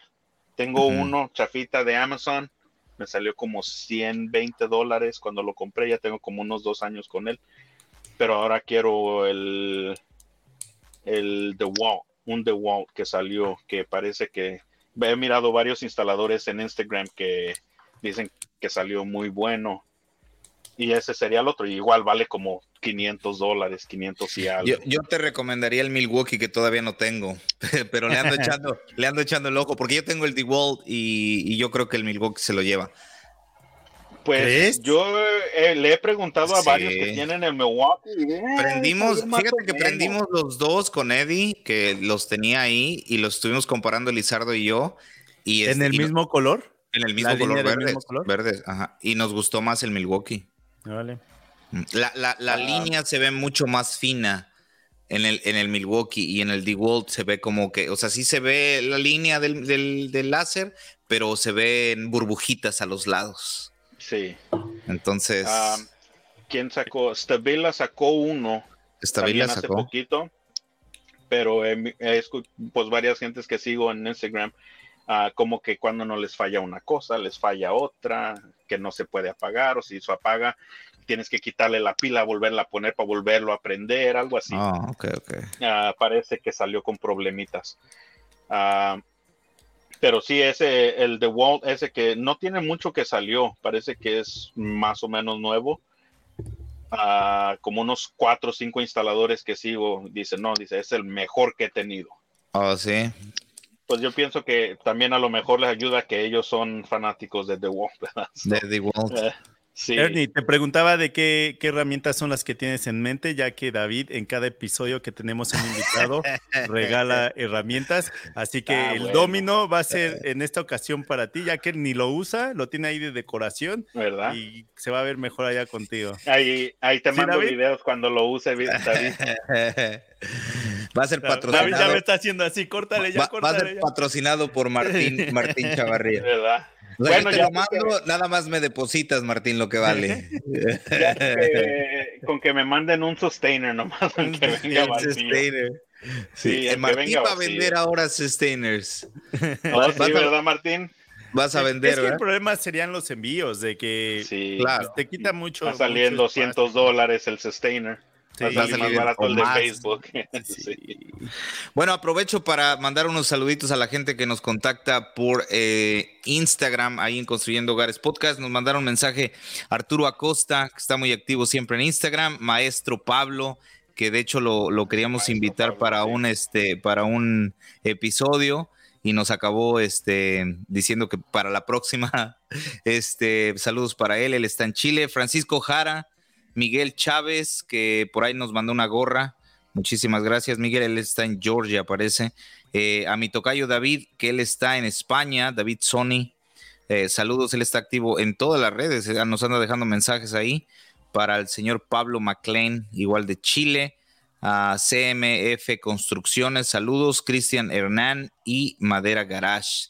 Me faltaron más, pero esos son los que alcancé a escribir. Muchísimas gracias. nunca la gente. ¿verdad? Así es, muchas gracias a todas aquellas personas que están siempre atentos a los episodios y aún cuando no están disponibles en público, están todavía ocultos. ya entendí cómo es que se avientan esos videos, pero se tienen que meter y picarle aquí, picarle allá para ver cuál es el siguiente episodio y ya lo pueden escuchar antes de que salga al público. Gracias porque están haciendo eso, significa que, les, interesa el, podcast. Y también hace poco eh, noté un seguidor nuevo que está como Mr. Sat 666. Ahora, se aventó el maratón de, de, videos o de el podcast para ponerse al tanto y por YouTube ha estado dejando mensajes, así que también a él muchas no, pues gracias saluditos. Por, el apoyo. Muchas gracias. Es el episodio 34, increíblemente. 34, ya 34 semanas, Martín. Llegamos al de, 34. De, aguantarte, digo, de, compartir contigo. de compartir contigo este tipo. Este, que hasta ahorita yo pienso que no ha habido un episodio malo. ¿Tú crees? Que, en sí, Dinos la verdad, Ernie. Todos los episodios que yo he escuchado han sido buenos y de todos se nos queda un poquito, ¿verdad? Ah, poquito aquí, poquito allá. Yo cuando los empecé a escuchar ya iban, ya llevaban varios. O me aventé como unos tres de golpe y luego duré un, porque no me gusta escucharlo en el trabajo si no traigo los audífonos. Sí, sí, sí. Así es que si tengo mi radio normal, solamente que esté haciendo inspecciones porque no hay nadie, no me estoy saliendo, entrando, saliendo y entrando, estoy ahí por horas, uh, entonces sí lo puedo escuchar. Pero a veces duré una vez que no escuché como por unas tres semanas y no lo escuché y ya cuando menos acordé me los aventé todos de golpe también. Y ahorita, ahorita pienso que ya voy en el... ya vas actualizado, actualizado en, ahora, en los episodios. Porque ahorita te vamos a hacer preguntas, ¿eh? En el episodio 31 hablamos acerca de. Oye, pues, ahorita. Nomás dime quién fue el invitado, porque de 31, mm. 30 y algo, ahí sí no, no voy a saber, pero dime, no, pues ese fue el invitado de el Hollywood Dex o, o el de este de, ¿cómo se llama? Omar Barajas, ¿se me hace? Oscar ah, Barajas. Este, Oscar, Oscar, Oscar, de Tile. Sí, o, fueron de los primeros invitados. William. William, el de aquí de Los Ángeles, ¿verdad? El de ahí de Los Ángeles, sí, camarada, camarada tuyo, país, eh, eh, vecino tuyo de ahí de Los Ángeles. Sí. No, pues la intención de este podcast, Ernie, es que es compartir historias como la tuya, eh, tratar de entender un poco más a la raza, que trabaja en construcción y de alguna manera conectarnos entre, o sea, hacer de esto una comunidad un poco más, más grande y no tanto vernos como competencia, sino como gente que nos podemos echar la mano, ayudar, organizar. Y, eh, por ejemplo, las personas que están eh, trabajando y tienen dudas, eh, hablamos hoy de las inspecciones, de, los contratos, es importante hacer contratos, todo este tipo de cosas. Yo creo que a, personas que ya están o están tratando de hacer su propia compañía, pues de alguna manera les va a ayudar en información o alguna, alguna duda, ¿no? O motivación también. Pues a mí lo que más me ha gustado, yo pienso que es la historia de cada quien, ¿verdad? Todos terminamos en la construcción por unos porque es lo que querían hacer, otros porque fue lo que se dio y otros porque hicieron esto y no les gustó y se cambiaron a esto, ¿verdad? Y es que ah, son motivantes las historias. Una de las cosas que no les mencioné al principio, que me preguntaron que cómo terminé yo aquí, digo, pues fue de pura chiripada, porque yo crecí aquí en el más, la ciudad más conocida aquí en San Fernando sería Van Nuys.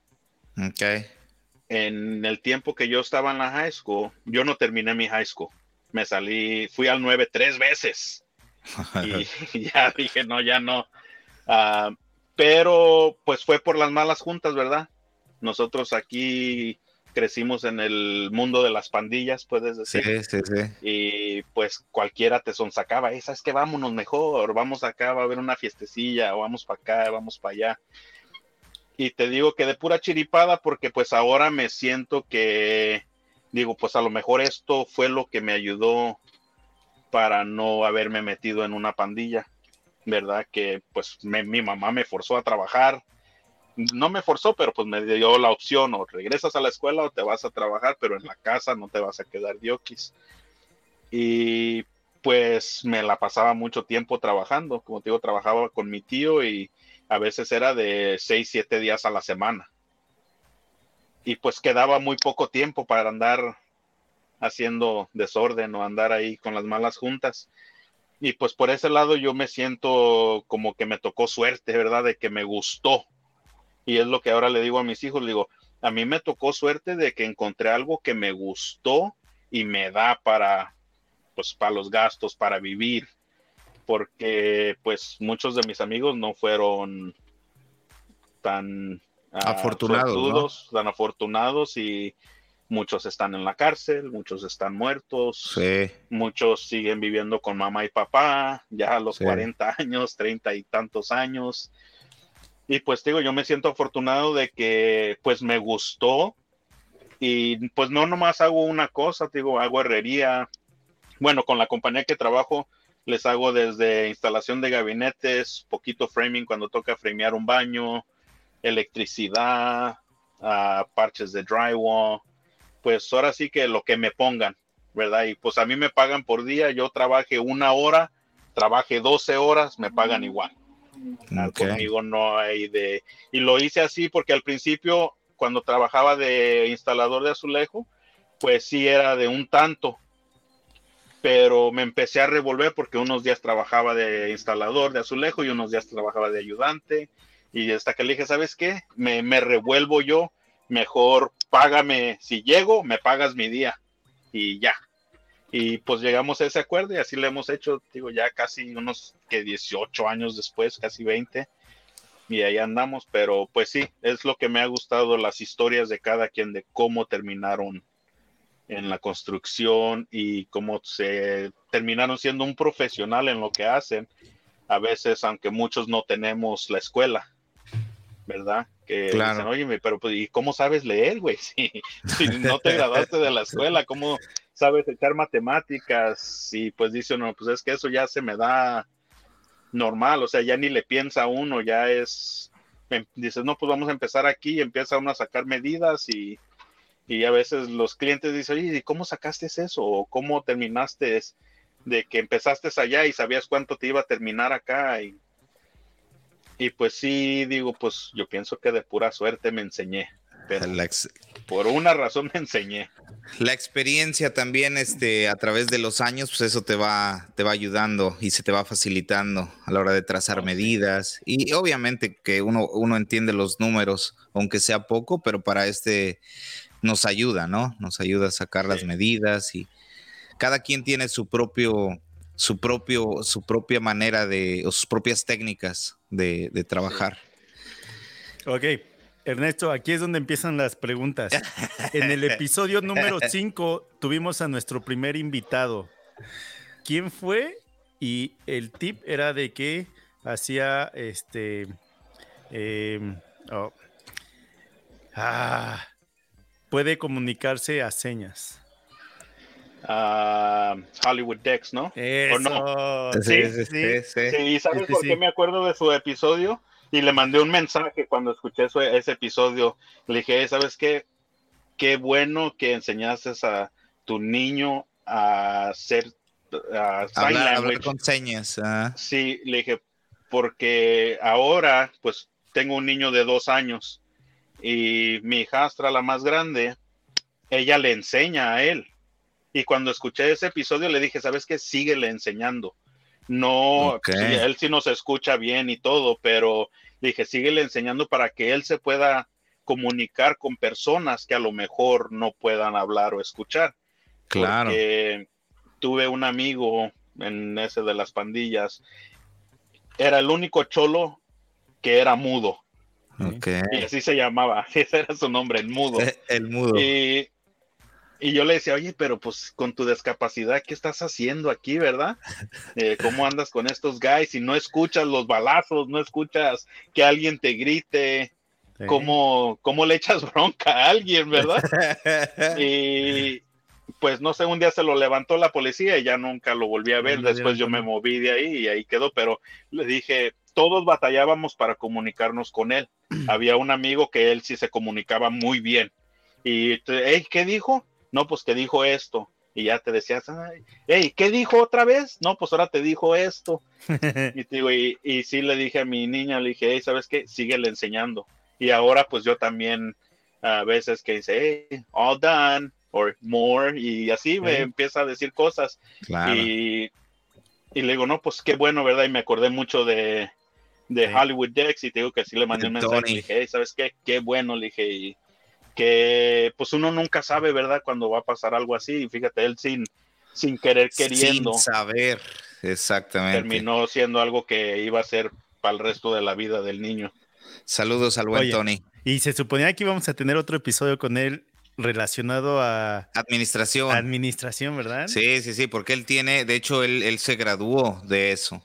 Porque después de 30 y Cuatro. Veintitantos, ah, tantos episodios seguimos tú y yo en la misma, comprando la herramienta que nos gustó. Oye, ahorita hiciste un comentario. él fue uno de los que se fueron de oficina a la construcción. trabajo. Sí.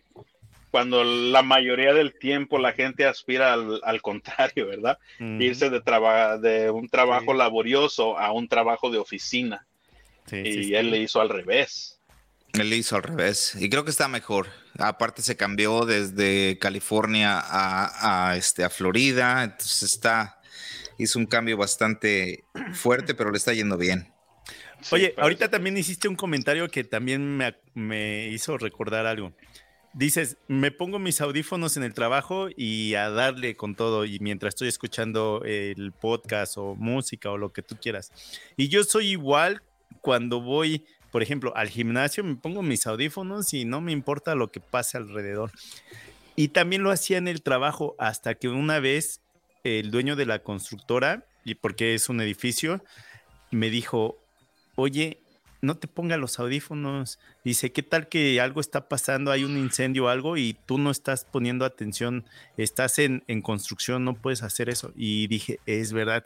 Y ahora no puedo hacerlo en el trabajo porque me empieza no pánico, pero sí necesito escuchar qué es lo que está pasando a un lado.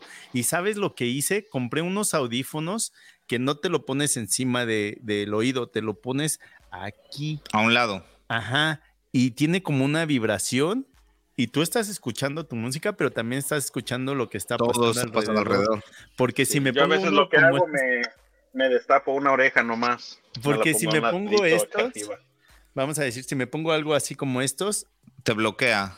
Ahora entro como en pánico, por ejemplo, porque no sé qué está pasando alrededor mientras estoy en construcción, mientras estoy trabajando. Sí, aparte yo creo que no es recomendable igual por seguridad, por ejemplo, si estás utilizando máquinas, o sea, tú analizas, o sea, tu cerebro está analizando cuando estás haciendo un corte, cómo está trabajando el disco, si ya paró. Entonces, ahí sí yo le veo un poco de desventajas cuando estás trabajando con máquinas cuando estás metiendo herramienta o estás eh, trabajando directamente con otro tipo de cosas, yo creo que no, hay tanto problema. Pero si estás trabajando directamente con las máquinas, sí aguas, ¿eh? ahí, ahí puede haber un poco de peligro. Sí, y pues eh, no nomás con las máquinas, a veces con el mismo taladro, ¿verdad? Ah, a veces estás metiendo el tornillo y, y escuchas que se está forzando, ¿verdad? Digo, yo normalmente trabajo y me pongo el de este así o al contrario atrás para escuchar con un oído. Y eso lo aprendí de un instalador que instala con nosotros. y él toda su vida fue, sí habla, pero no escucha muy bien. So, toda su vida ha usado un hearing aid.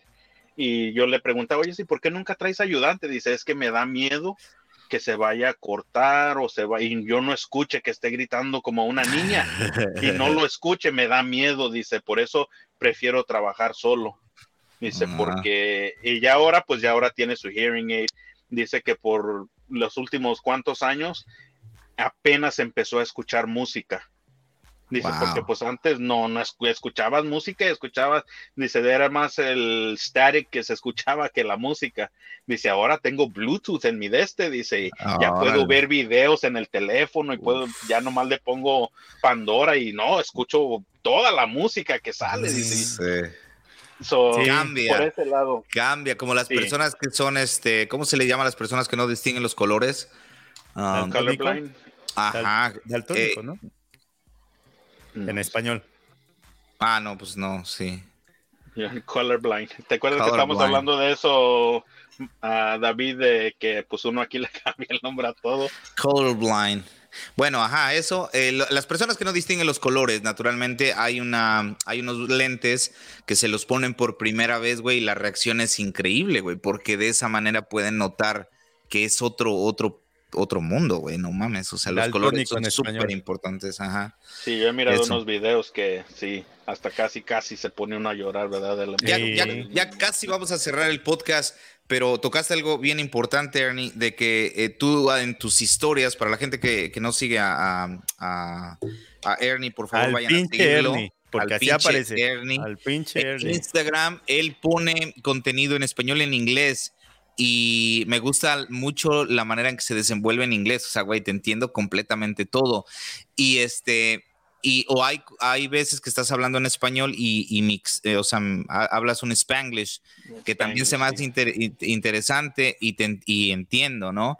Y me doy cuenta que somos, somos personas que crecimos en un país donde aprendimos muchas cosas en términos en inglés y de esa, o sea, a veces no es por ser mamón, eh, pero a veces se nos hace un poco más fácil decirlos en inglés y, este, y ese es el ejemplo. No las conoce uno. a veces no las conoces, ajá, no las conoces. Entonces, para toda, esa, para toda la gente que nos siguen en redes sociales, eh, también es, es, es como que eh, no nada más es entretenimiento. Las redes sociales, o sea, el, el, el, propósito de, de, bueno, en, en, mi persona es eh, no nada más entretener o no nada más, este, sino que dejar un aprendizaje en base a lo que yo hago diario y a veces pues sí, no puedo, no puedo hablar bien español o no puedo hablar bien en inglés, pero alguna de esas cosas se le va a quedar a alguien que, que, nos esté siguiendo, que nos esté viendo. Y Ernie eh, practica mucho eso. A veces hace sus historias en inglés, a veces hace historias en español y eso se me hace súper, súper chingón. Cuando me acuerdo hacerlas en español. Casi siempre pues me sale en inglés natural, ¿verdad? Y de vez a veces me están mandándome, oye, ¿qué dijiste aquí? ¿O qué quiere decir eso? O explícame en español qué es lo que estás haciendo, porque agarré unas partes, pero unas no. Y ya les explico, les mando un video, un mensaje de voz explicándoles más o menos, ¿verdad? Estamos como la India María, ya ni de aquí ni de allá, ya no le pega uno bien al español ni bien al inglés tampoco. Exacto. Y a veces digo, oye, si sí dije correcto o no, se me hace que así no era pero sí les, a veces les digo en mis historias, de acuérdenme de decirles en español porque pues como aquí uno, el 90% habla uno inglés, pues se le sale fácil decir las cosas en inglés. y si les digo, no, pues dígame, hey, ¿sabes que no te entendí? Échame una en español, ¿no?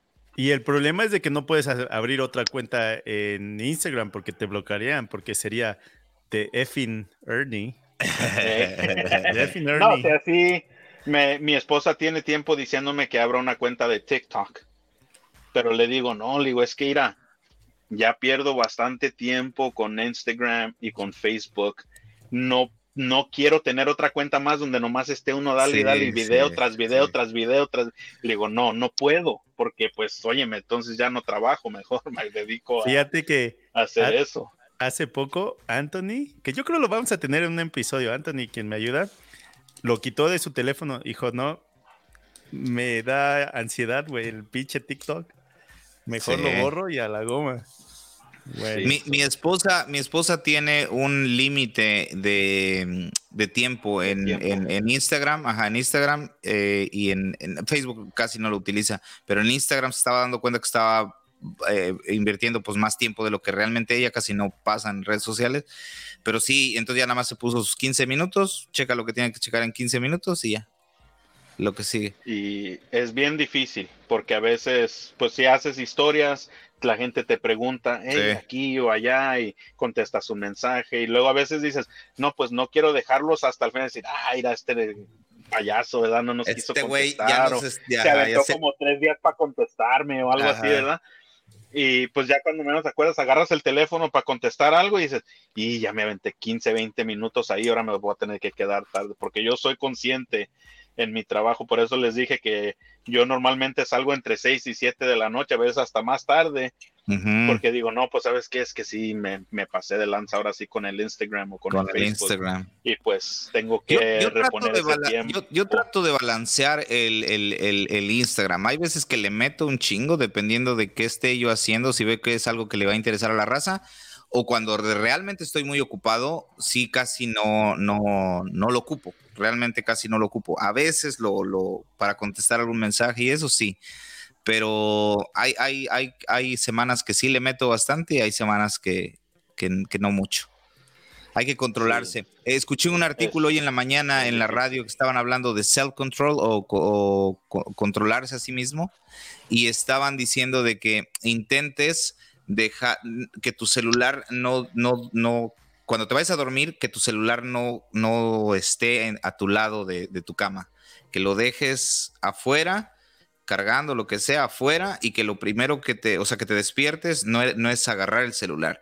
Y que no nada más eso, que trates de dejarlo primero media hora y luego una hora después de que te levantes. Haz las cosas que tienes que hacer, tiene tu cama, cámbiate, vístete, lávate los dientes, lo que sea, prepara el café y eso, y ya una vez que estás a, punto de salir, ahí checas el celular. o que ya vas al gimnasio, checas el celular. La mayoría de difícil. nosotros Está difícil. yo, voy a intentar hacerlo, yo voy a intentar hacerlo. No yo lo, que, lo que hago en el trabajo a veces pongo mi música, sea con los audífonos o con mi radio, y dejo el teléfono allá. Dejo el teléfono arriba del radio y me pongo a trabajar y espero. Digo, ojalá y no me entre ningún mensaje. Porque lo agarra uno. tengo notificación en Facebook, tengo notificación en en Instagram y tengo como tres o cuatro textos, ¿verdad? Deja no, no, no, yo tengo apagado todas esas notificaciones, yo las tengo apagado. Es más, en silencio mi celular todo el tiempo. Sí, porque es difícil. Eso es, pérdida de tiempo, pero digo, pues yo trato de ser consciente al lado de mi patrón para darle, pues, para lo que me está lo pagando. Que espera, lo que espera del, trabajo, ¿no? Claro. Sí. Muy bien. Muy bien, Ernesto Escobar, muchas gracias por por acompañarnos en este episodio. Yo creo que este, este episodio rompió récord. No habíamos llegado a casi tres horas de. es que te aventaste un episodio de La Rosa de Guadalupe con lo que te pasó. ese, era, para otro episodio, papá. Pero bueno, estuvo bueno, pues estuvo, muy para que aprendamos. No, pues gracias a ustedes y pues diría uno, ¿verdad? Que digan, no, pues no es un podcast acá reconocido por todo el mundo al 100%, pero pues sí es un honor Ahí vamos. Diga, no, pues sabes qué, te queremos que nos cuentes tu historia. Y pues dicen, no, pero pues, ¿qué les voy a decir? Pues yo soy una persona normal, ¿verdad? No tengo nada especial. Todos somos una persona normal con una historia única, Ernie. Todos tenemos algo especial que contar. Por ejemplo, tú, me, gustó lo que dijiste. O sea, gracias a la construcción te alejaste de las pandillas, te alejaste de, esas, de esas malas compañías y de alguna manera hoy estás platicando con nosotros esa historia. Sí. Eh, bueno, nunca, nunca fui miembro de la pandilla, pero claro, andabas con, esa, con esa compañía, ¿no? pero porque no teníamos otra opción, ¿verdad? Cuando íbamos a la high school, o te juntas con los de tu barrio, o estás con los de tu barrio. Y pues obvio, si no te juntas con ellos, pues no puedes salir de tu mismo barrio, no puedes salir a la tienda sin que alguien te diga algo, ¿verdad? por ese lado, pues yo le decía a mi papá, pues es que pues aquí vivo, ni modo de salir así y no hablarle a nadie, pues claro. Con todos ellos fui a la escuela y... ¿Y pues, cómo ves ahora, pues Ernie? ¿Ha bajado eso o sigue igual que en, los años donde tú ibas a la high school? Es muy diferente.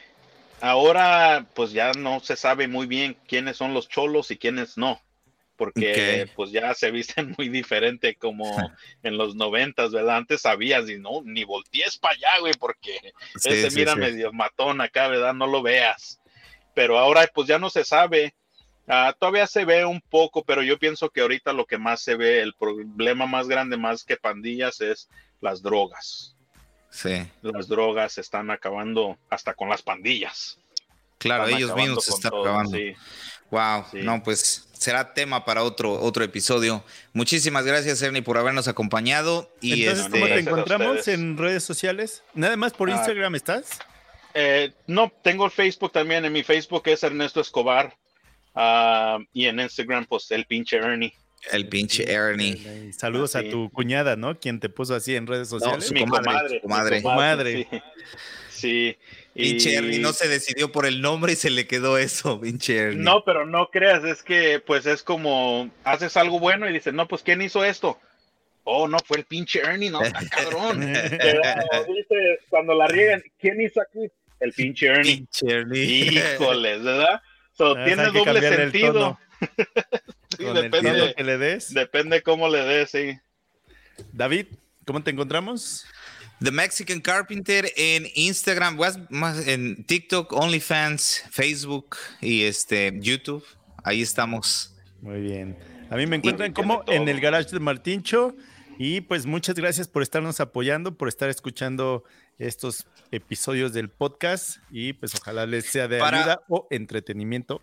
Para toda la gente que llegó hasta este final, hoy es este viernes 21 em, eh, de octubre. Para mañana 22 y 23 estaré en Houston, Texas. Así que si ustedes se encuentran muy cerca de Houston, Texas, ahí en este en el Civic Humble de Arena y en Houston vamos a estar con los amigos de Expo Contratistas y con la gente de LP Smart Siding. Así que si quieren un evento gratuito donde van a relacionarse con marcas de herramientas y eh, materiales, ahí los esperamos. Es un evento gratuito de eh, familiar 22 y 23. Estarán rifando una camioneta nuevecita, así que... ¿Y la firma eh, de autógrafos a qué hora es? Ah, ahí se las estaremos avisando por Instagram. Síganos por Instagram, ahí vamos a estar subiendo historias todo el tiempo. Las playeras, las playeras. Sí, sí, las playeras, las playeras. Órale, muchachos, muchas gracias. Hasta luego, no, Pues gracias a ustedes. Vámonos. Hola, gente, bienvenidos a Construyendo Hogares Podcast. Mi nombre es David Parraguirre, también conocido como The Mexican Carpenter y junto a Martín Chavarría de El Garage de Martincho estaremos subiendo nuevos episodios cada semana donde hablaremos de todo relacionado a la construcción y a las herramientas. Los invitamos a suscribirse y que junto con nosotros formen parte de esta apasionante aventura. Bienvenidos a Construyendo Hogares Podcast.